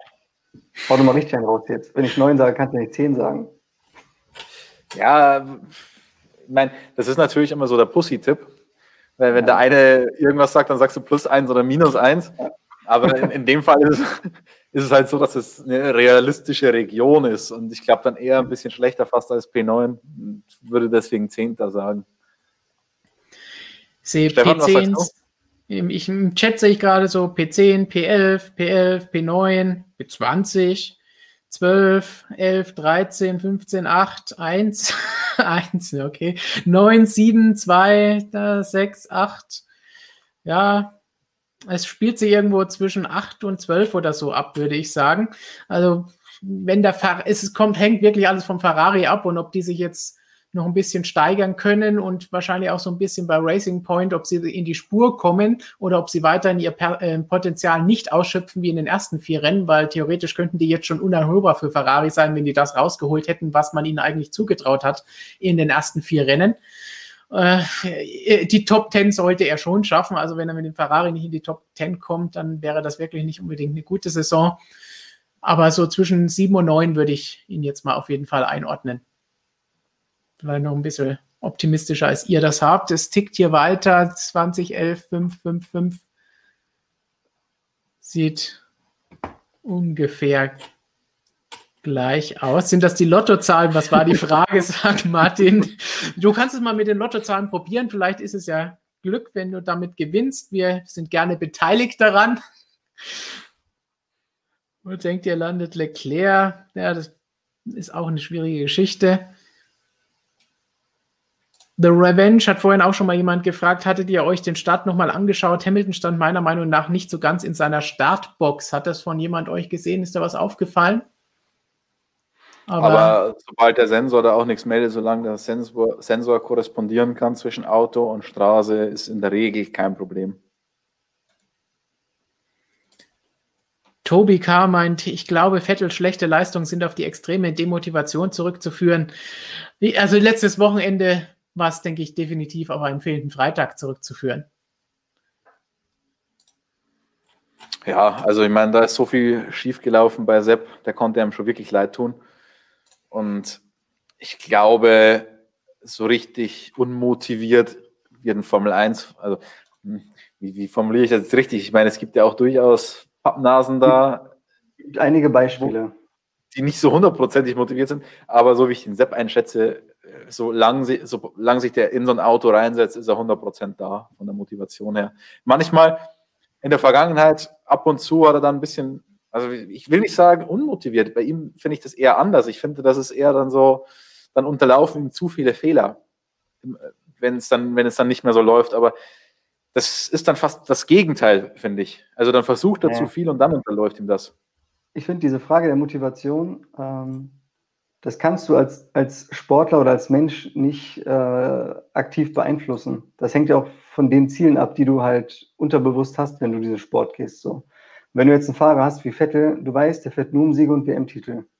Und wenn der mit diesem Ziel da reingeht und die Möglichkeit hat, das zu erreichen, dann siehst du auch von dem Sebastian Vettel, dass er sein Potenzial ausschöpft, dass er wirklich auf allerhöchstem Niveau fährt. Das schafft er dann auch. Nur wenn du in diesen Sport reingehst, in das Rennen reingehst und diese Möglichkeit nicht hast, dein Ziel zu verwirklichen, ist einfach technisch nicht möglich. Du hast nicht das Auto. Und es gibt diese Fahrer, denen dann dieser innere Antrieb fehlt. Und das kannst du nicht beeinflussen. Du kannst dich reinsetzen und sagen, heute gebe ich alles. Du gibst alles, wenn du da reinsetzt und weißt, was für dich drin ist und ein Ziel hast, auf das du hinarbeiten kannst. Wenn das aber unrealistisch ist, kann das sein, dass es bei manchen Leuten einfach mental diesen Effekt hat, dass die Motivation halt nicht zu 100 Prozent da ist, auch wenn die es natürlich nie zugeben würden. Aber du siehst es halt, äh, dass es doch, es ist, ist halt nicht statisch. Es gibt halt keinen Fahrer, wo du sagst, vielleicht Fernando Alonso, der immer motiviert ist. Äh, es gibt diese Typen natürlich, die kämpfen auch um siebten, achten, neunten, zehnten Platz, als geht es um Leben und Tod und um WM-Titel und alles. Es gibt die Typen, die können sich da so motivieren, selbst für solche Ergebnisse und in solchen Gefilden rumzufahren. Aber es gibt auch Fahrer, die schaffen das halt nicht weil die halt mit anderen Ansprüchen daran gehen. Die haben einen anderen Antrieb, weshalb die das machen so. Und äh, ja, und das kannst du halt, das ist wie gesagt nicht statisch, das ist halt, das variiert, je nachdem, welcher Situation jemand gerade steckt, welche Perspektiven er hat, variiert auch der Einsatz und die Motivation so. Und beim Sepp sehe ich halt, wenn der nicht das Auto hat, mit dem er um Siege und WM fahren kann, ist der nicht zu 100 Prozent da. Ich sehe gerade Jarno E. fragt im Chat, ähm, was war denn jetzt der Grund für die Reifenpannen? haben wir am Anfang behandelt und auch gerade eben noch einmal. Das heißt, wenn der Stream vorbei ist, einfach nochmal von Anfang an anschauen und dann entsprechend die Infos von Christian aus der Pressemitteilung und direkt aus dem Gespräch eben mit Mario Isola euch reinziehen. Grundsätzlich, es waren keine Teile auf der Strecke. So viel können wir schon mal verraten. Alles andere findet ihr natürlich auch auf unserer Webseite und in unserer App zum Nachlesen. Und passend dazu vielleicht eine Frage von Neos FPS, so ein bisschen ein netter Blick hinter die Kulissen für euch. Äh, Christian, kann sich Christian auf die Rennen konzentrieren als Fan? Er sprach mal von Notizen beziehungsweise Berichtschreiben während des Rennens. Ich glaube, am Sonntag bei unserem Livestream hast du das mal kurz äh, auch angesprochen. Das ist eben auch eine Sache. Wir sitzen nicht irgendwie gemütlich auf dem Sofa und schauen uns die Rennen an, sondern ganz normal am Schreibtisch und müssen dabei arbeiten, müssen die Berichte schreiben bei den Sessions, müssen Ergebnisse, Bilder, Live-Ticker, all die Dinge, die dabei zu erledigen sind, berücksichtigen und dann verpasst man vielleicht auch mal irgendetwas, weil man arbeiten da muss. Da gibt es was ganz Witziges. Normalerweise schreibt ja immer Flo die ähm, Qualifying und Rennberichte. Für die ist Flo normalerweise zuständig. Ab und zu gibt es ein paar andere Sachen zu tun und dann kann er da nicht immer und dann übernehme es ich ab. Ich glaube, das passiert so drei, vier Mal im Jahr oder so, dass ich dir einen Rennbericht abnehme. Aber ich glaube, jedes einzelne Mal, wenn ich diesen blöden Rennbericht abnehme, passiert in den letzten fünf Runden irgendwas richtig Krasses. Ach, glaub mal, äh, letztes Jahr Interlagos zum Beispiel, die Schlussphase, den Bericht hättest du auch nicht schreiben wollen. So, das ist schon. Ja, das stimmt. Da denkst du, du hast alles fertig, so, dann fällt Bottas aus, dann fahren sich in die Karre und dann schießt Hamilton auch noch Albon ab und so und das Podium ändert sich jede Runde und die, die Runde ist auch noch so kurz, das ist auch noch das Schlimmste dann Interlagos, dann geht es auch noch so schnell vorbei. Oder äh, Österreich jetzt, äh, das erste Rennen war ja auch, da ging ja auch richtig die Post ab. Aber da bist du, da bist du schon auf Zack so und da musst du wirklich, das ist schwierig, dann alles zu verfolgen. Wenn du gleichzeitig alles schreiben, mitschreiben musst, was da passiert, du brauchst eigentlich vier Augen für jeden Monitor ein, du brauchst auch vier Monitore, weil du musst eigentlich Live-Timing, TV-Bild sehen und was du schreibst und am besten noch den Chat mit den Kollegen, wenn die irgendwelche Sachen gesehen haben, die du vielleicht verpasst hast, dass du das alles, äh, alles auf dem Schirm hast. Das ist schon, äh, also als Fan so vom 1-Rennen zu gucken, war entspannter. Ja, ich, ich habe auch gesagt, ich würde so gerne einfach mal wieder als Fan auf die Tribüne gehen, mir irgendwie äh, den, den Tag den, den Kopf wegballern oder was auch immer und schön gechillt mal so ein Rennen gucken und nicht immer so unter, unter Hochspannung sein. Also es macht natürlich Spaß und äh, ja, wenn man überlegt, dass das, dass das ja auch Arbeitszeit ist und man man dafür bezahlt wird und das beruflich machen darf, ist das super. Aber so einfach als Fan mal wieder ein Rennen, deswegen schaut man sich auch, finde ich, andere Rennserien total gerne inzwischen an, auch wenn man es früher nicht so unbedingt geliebt hat. Aber inzwischen einfach nur, wenn man nicht arbeiten muss und dann einfach Racing sehen kann, da freut man sich wieder. Ja, ist was dran. Castro freut sich über Racing, aber fragt, werden Stroll und Perez alle Punkte genommen, falls der Racing Point als illegal eingestuft wird. Wir wollen uns mit solchen Gedankenspielen noch nicht wirklich beschäftigen, aber natürlich könnte es soweit kommen. Und da Christian eben schon das wandelndes Regelbuch tituliert wurde, muss er jetzt seinem Ruf gerecht werden. Ja, es, also man kann das noch nicht genau sagen, aber es gibt einen Grund, wieso Renault den Protest nach jedem Rennen einlegt. Ähm, das heißt, jede Wertung, die man anficht, kann letztendlich dann auch geändert werden. Wie wird es geändert? Das ist tatsächlich in dem Fall sehr interessant. Wenn jetzt Racing Point tatsächlich oder wenn jetzt Renault tatsächlich Recht behalten sollte und gesagt wird, okay, äh, Racing Point hat kopiert und das hat gegen die Regeln verstoßen, dann hat man keinen Verstoß des technischen Reglements. Ein Verstoß des technischen Reglements führt in der Regel tatsächlich zu einem Ausschluss aus der Wertung. Wir hatten eine Ausnahme im letzten Jahr in Hockenheim beim Start bei den Alphas, wenn ich mich richtig erinnern kann. Und da gab es auch schon äh, der, den einen oder anderen, der gemeint hat, okay, deswegen könnte man vielleicht sogar gegen die Strafe angehen, die sie bekommen haben, weil ein technischer Verstoß eigentlich mit einer Disqualifikation gleichzusetzen ist. Ist in der Regel auch so. Also es war wirklich eine riesen, riesengroße Ausnahme. Aber in dem Fall von Racing Point hätte man dann einen Verstoß gegen das sportliche Reglement, nicht gegen das technische. Denn die Teile, die man gebaut hat, natürlich sind das technische Komponenten und so weiter, aber es ist im sportlichen Reglement festgeschrieben, was man machen muss, um als Konstrukteur zu gelten. Und ähm, das steht in Anhang 6, glaube ich, des sportlichen Reglements, wenn ich es richtig im Kopf habe. Und deswegen, ähm, ja, es gab so einen Fall noch nicht. Es gibt auch in den Richtlinien für die Stewards logischerweise dann keine Maßnahmen oder keine Strafen, die man irgendwie vergeben könnte. Das heißt, es müsste dann tatsächlich entschieden werden. Und das wäre dann ein Präzedenzfall. Und es steht normalerweise, wenn ich ein Vergehen habe, dann in der normalen Rechtsprechung weiß ich, mit welchen Strafen ich zu rechnen habe. Das ist in dem Fall tatsächlich nicht so. Das kann vom Wertungsausschluss bis, keine Ahnung, wenn ich jetzt sage, der kriegt eine Geldstrafe dafür, könnte rein theoretisch auch so der Fall sein. Also da bin ich mal gespannt. Eine Geldstrafe würde dem natürlich dann nicht gerecht werden, wenn ich sage, die haben da beschissen. Ähm, dann müsste es im, im, im normalen Ermessen auch eine Disqualifikation sein. Aber wie gesagt, man ist da relativ frei als Steward in dem Fall, weil es keinen Präzedenzfall gibt, weil es keine Richtlinien gibt bei dem Urteil, ähm, weil es nicht das technische Reglement ist, sondern sportlich und eigentlich kann alles passieren. Das ist immer gut, wenn alles passieren kann. Eine Frage, die wir eben schon mal angeschnitten haben von Stefan Oberrauner. Denkt ihr, dass Haas nächste Saison noch fährt? Wir haben ja eben schon angesprochen, man muss überlegen oder aufpassen, wenn es darum geht, welche Fahrer das sind, ob das Team denn noch mit dabei ist. Eine kurze Antwort vielleicht, was, was glauben wir? Wir hoffen es natürlich alle, denn wir wollen ja alle zehn Teams behalten, denn ein neues Team werden wir nicht finden. Ich glaube schon. Ich glaube, dass sie zumindest noch das eine Jahr machen, jetzt, weil ja auch nicht viel geändert wird. Und wenn sie sich da vielleicht noch einen Paydriver dann ins Team holen können, vielleicht sogar so ein Sergio Perez, wo du einen Topfahrer hast, fürs Mittelfeld wirklich einen der Besten, der dann auch Geld mitbringt, dem Team auch noch hilft. Neben Magnussen, das würde zum Beispiel Sinn machen. Oder wenn du von Ferrari einen bekommst und Ferrari dann vielleicht Teil der Kosten übernimmt oder so. Ähm, ja, dann würde ich mir vorstellen, dass die so auf der Basis mit Magnus und dem zweiten Fahrer, der dem Team irgendwo finanziell ein bisschen hilft oder entlastet, dass sie dann auch weitermachen, das eine Jahr noch mitnehmen. Aber dann mit neuem Reglement und allem drum und dran wird es natürlich vielleicht anders. Es gibt natürlich auch den Budget Cap, der nächstes Jahr kommt. Vielleicht ist das wieder ein Argument für Haas, dann doch zu überlegen, das weiterzumachen.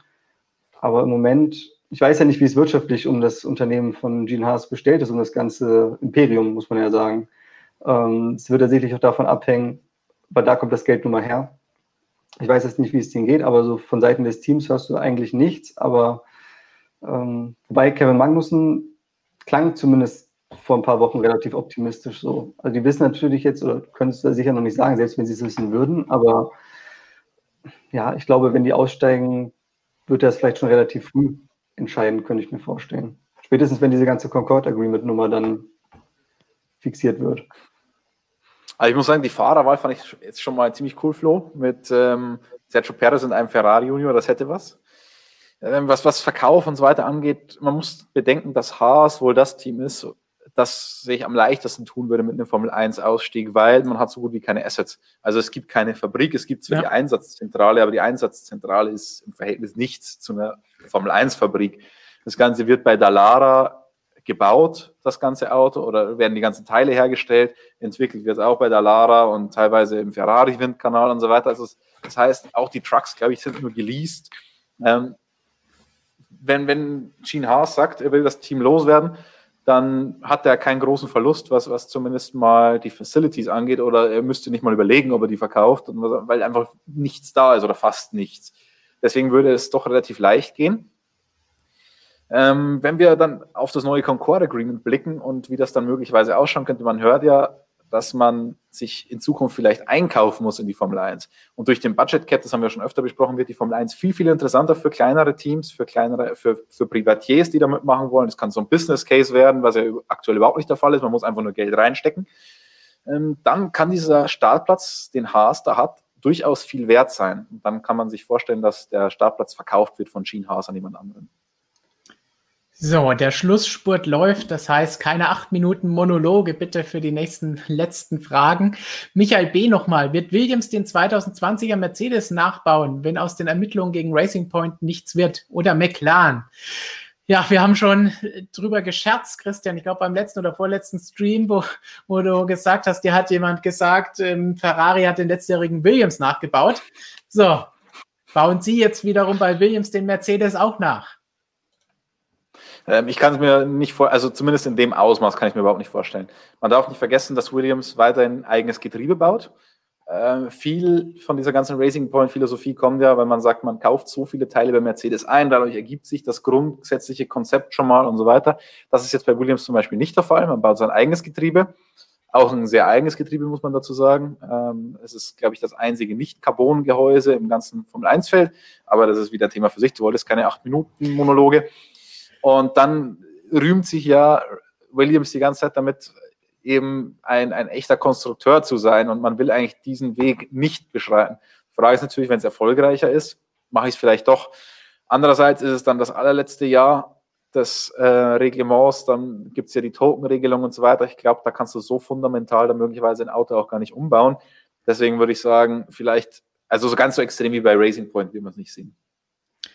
So, dann wisst ihr denn, was bei Christian Klieren aktuell los ist? Denn eine Freundin von Professor Dr. Racer würde gerne wissen, was der aktuell so treibt nach seinem HRT-Fiasko. Sie stand auf ihn. Also nicht mehr jetzt. Macht er was für ja, das österreichische Fernsehen? Weiß man das? Ja, ja genau. Genau, das ist, also in diesem Jahr kann ich es nicht sagen, aber in den vergangenen Jahren war er immer mal wieder an der Rennstrecke ähm, hat da für Red Bull, oder nicht für Red Bull, Entschuldigung, für, für, für den ORF mitkommentiert. Aber ich habe ihn immer in der Red Bull Hospitality gesehen, weil er natürlich immer noch die Red Bull Vergangenheit hat. Ähm, hat da für den ORF mitkommentiert, wenn Alex Wurz mal nicht zugange war und hat sich da, glaube ich, mit Karl Wendlinger, der war auch ab und zu noch da und Herrn Lechner, glaube ich, abgewechselt, wenn ich es richtig im Kopf habe. So, nochmal ein sehr großzügiger Superchat von Kessemark. Vielen Dank dafür.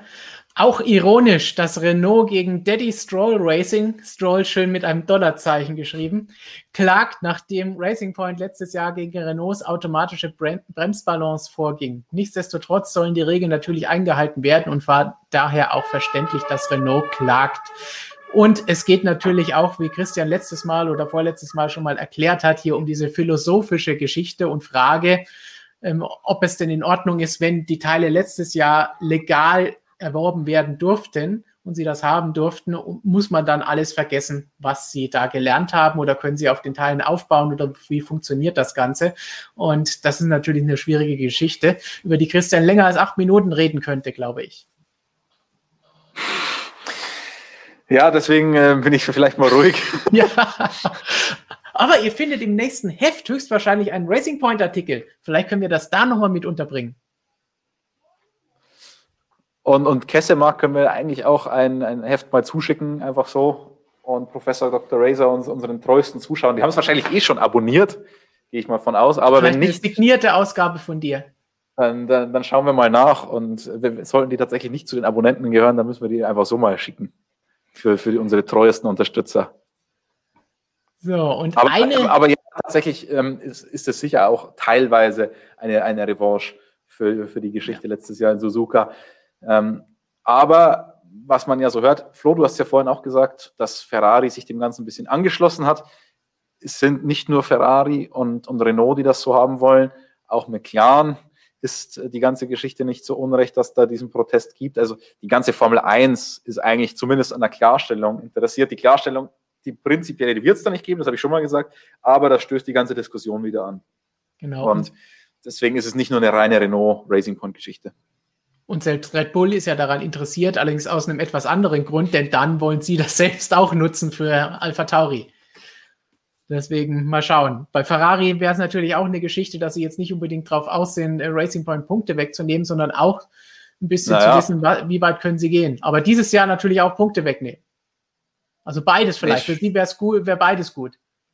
Also die liegen einen Punkt auseinander in der WM-Wertung und Racing Point hat wirklich nicht alles aus der Saison geholt. Also, ja. Und du hast ja schon mal gesagt, Ferrari kriegt doch schon alleine nur, wenn sie an den Start gehen, mehr Geld als alle anderen zusammen, wenn sie irgendwas gewinnen. Also, sie haben doch so ungefähr.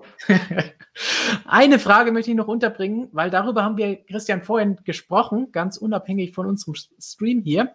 Markus Winkler sagt, zwei Tages-Event mit einer Trainingssession in Imola. Was bedeutet das für die Teams? Glaubt ihr, dass es dadurch mehr Abwechslung in den Ergebnissen gibt, beziehungsweise durch Setup-Fehler? Wir haben uns nämlich schön den, den Zeitplan heute auch angeschaut für das Rennen in Imola wo wir jetzt noch nicht wissen, ob es der San Marino Grand Prix ist oder nicht. Das wurde vorhin auch gefragt, ob wir das wollen, dass es das wird. Aber. Äh, Emilia Romagna Grand Prix. Genau. Aber es wird nur ein freies Training geben am Samstag, anderthalb Stunden, Qualifying und das Rennen aus irgendeinem Grund um 13.10 Uhr. Ja, hat Chase Carey wieder gut gewürfelt. Also, ja, also das sieht wirklich nach Würfeln aus macht alles irgendwie gar keinen Sinn mehr. Vor allem dadurch, dass man jetzt quasi erst am Samstag beginnt und am Sonntag früher aufhört, dauert dieses gesamte Wochenende vom ersten auf die Strecke gehen bis zum letzten ungefähr 29 Stunden. Also das ist irgendwie ziemlich witzig. Aber ähm, die Teams, muss man dazu sagen, kommen schon mit sehr, sehr viel Vorarbeit zu so einer Rennstrecke durch diverse Simulationstools. Da gibt es auch Simulationsspezialisten. Teilweise ist es ähm, outgesourced. Die ganzen Formel 2 und Formel 3 Teams machen das zum Teil auch. Ähm, und da gehen die schon mit einer theoretisch optimalen Einstellung in das Wochenende. Natürlich muss man es dann noch verfeinern und sonst würde man ja auch die ganzen Trainings nicht fahren. Allerdings ähm, kann man schon sagen, dass die Formel 1 ein bisschen übertreibt mit Trainingssitzungen an so, also an einem normalen Formel 1 Wochenende. Äh, zweimal 90 Minuten, einmal 60 Minuten, das ist schon relativ viel. Das gibt es sonst in, glaube ich, keiner Serie, die im Verhältnis so kurze Rennen fährt von an, anderthalb Stunden. Ähm, ja, die Simulatorarbeit über Nacht, die fällt natürlich weg, die viele jetzt noch machen. Die setzen sich ja in den Simulator rein, sobald die freien Trainings laufen und schauen, was sie da verbessern können, weil am Simulator kann man die Dinger schneller umbauen als in der Realität. Ähm, ich glaube schon, dass man da ein bisschen Veränderungen sehen kann, aber der ganz, also es ist nicht so wie früher, dass ich da mit einem komplett falschen Setup ankomme und dann mich komplett verrenne. Also Dafür sind die schon zu gut aussortiert. An der Stelle kurze Frage an die User. Stefan, wir haben nämlich heute über was anderes noch diskutiert, wenn du schon die Grand Prix ansprichst. Wie sollen wir den kommenden benennen? Es ist ja nicht mehr der Großbritannien Grand Prix, sondern der 70th Anniversary Grand Prix. Und die deutsche Übersetzung hört sich mal ziemlich bescheiden an. Also deswegen, ich, ich habe jetzt immer den Jubiläums Grand Prix geschrieben, habe die 70 weggelassen. Wenn du einfach nur sagst, der 70. Jubiläums Grand Prix, dann ist es ja völliger Schmarrn, weil das ist ja nicht das, der 70. Grand Prix. Das, der 70-jährige Jubiläums Grand Prix ist auch falsch, weil es, also, es ist alles irgendwie blöd. Deswegen sprechen wir am besten von Silverstone Rennen 2. Ganz, ganz einfach. Aber gibt es Vorschläge noch bei den, bei den uh, Usern, bei den Zuschauern, was wir schreiben können? Gerne in den Chat eure, eure Vorschläge, wie wir das Rennen am Wochenende nennen sollen und wie ihr es suchen würdet, wenn ihr einen Suchbegriff dafür eingeben müsstet. Stefan Oberrauner sagt noch, ich finde schade, dass Russell nicht für Mercedes 2021 im Cockpit sitzt, einzige Team ohne Junior im zweiten Cockpit. Dazu möchte ich jetzt einfach nur noch mal betonen, bei Mercedes ist das kein Problem. Bottas geht auch noch als Junior durch, selbst Lewis geht als Junior durch, denn Gary Paffett war noch mit 800 Jahren Mercedes Junior bei den Rookie-Testfahrten und bei den Nachsaison-Tests. Also das ist alles völlig in Ordnung. So, was für Vorschläge kommen? Der Better Hier. Pirelli Tire Grand Prix, 70 Jahre Hier, Formel da, da, 1. Das finde ich nett. Silvers 2. Okay, auch nicht schlecht. Mercedes England Sieg 2. Großer Preis von Großbritannien einfach. God Save the Queen Grand Prix. Aber jetzt hier zu, zu dem Vorschlag, 70 Jahre Formel 1. Ja, wie soll ich das im Text schreiben? Lewis Hamilton gewinnt in 70 Jahre Formel 1. Grand Prix. Ja. Hast du schön wunderbar alle, alle Suchbegriffe untergebracht. Das ist doch eine wunderbare Sache. Wonach ihr auf jeden Fall Ausschau halten solltet. Die nächsten Tage sind weitere News auf unserer Webseite motorsportmagazin.com oder eben auch in unserer wunderbaren App, die ihr kostenlos für Android und für iOS euch auch sichern könnt. Hier auf YouTube unbedingt die Glocke aktivieren. Ihr kennt das Spielchen ja schon und eigentlich habt ihr es alle, weil ihr live zuschaut, denn wir haben noch ein Interview mit René Rast, zweifacher DTM-Champion, letztes Wochenende auch ein Rennen gewonnen und er fährt jetzt sechs Formel-E-Rennen am Stück in neun Tagen. Da freut sich Robert schon ganz genau drauf. Robert hat auch René da ein bisschen ausgefragt. Das Interview findet ihr dann bald hier bei uns auf dem Kanal. Und noch ein zweites Video findet ihr auch auf also, unserem Kanal. Kurze Zwischenfrage, Stefan. Ist ja. das auf Deutsch oder auf Englisch geführt? Mit René Rast? René Rast. Also wir dürfen noch auf Deutsch mit ihm sprechen. Wir haben es nicht über Funk während dem Rennen geführt. Dann wäre es okay. was anderes. Dann hätte Robert die Fragen auf Englisch stellen müssen. Aber so sind wir auf Deutsch geblieben. Könnt ihr dann, wie gesagt, bald hier sehen. Ein zweites geheimes Projekt, das Robert und Olli vor ein paar Wochen gefilmt haben in Hockenheim, bekommt ihr auch noch zu sehen. Da können wir euch vielleicht hier nochmal so ein kleine, kleine Sneak Peek dafür geben. Hier mal ein paar Sekunden Ausschnitt aus dem, was euch da erwartet. Axel, danke für die Erklärung. Jetzt kannst du Tür zu machen und ich drehe noch schnell eine Runde in Hockenheim, oder? Probier mal, gerne.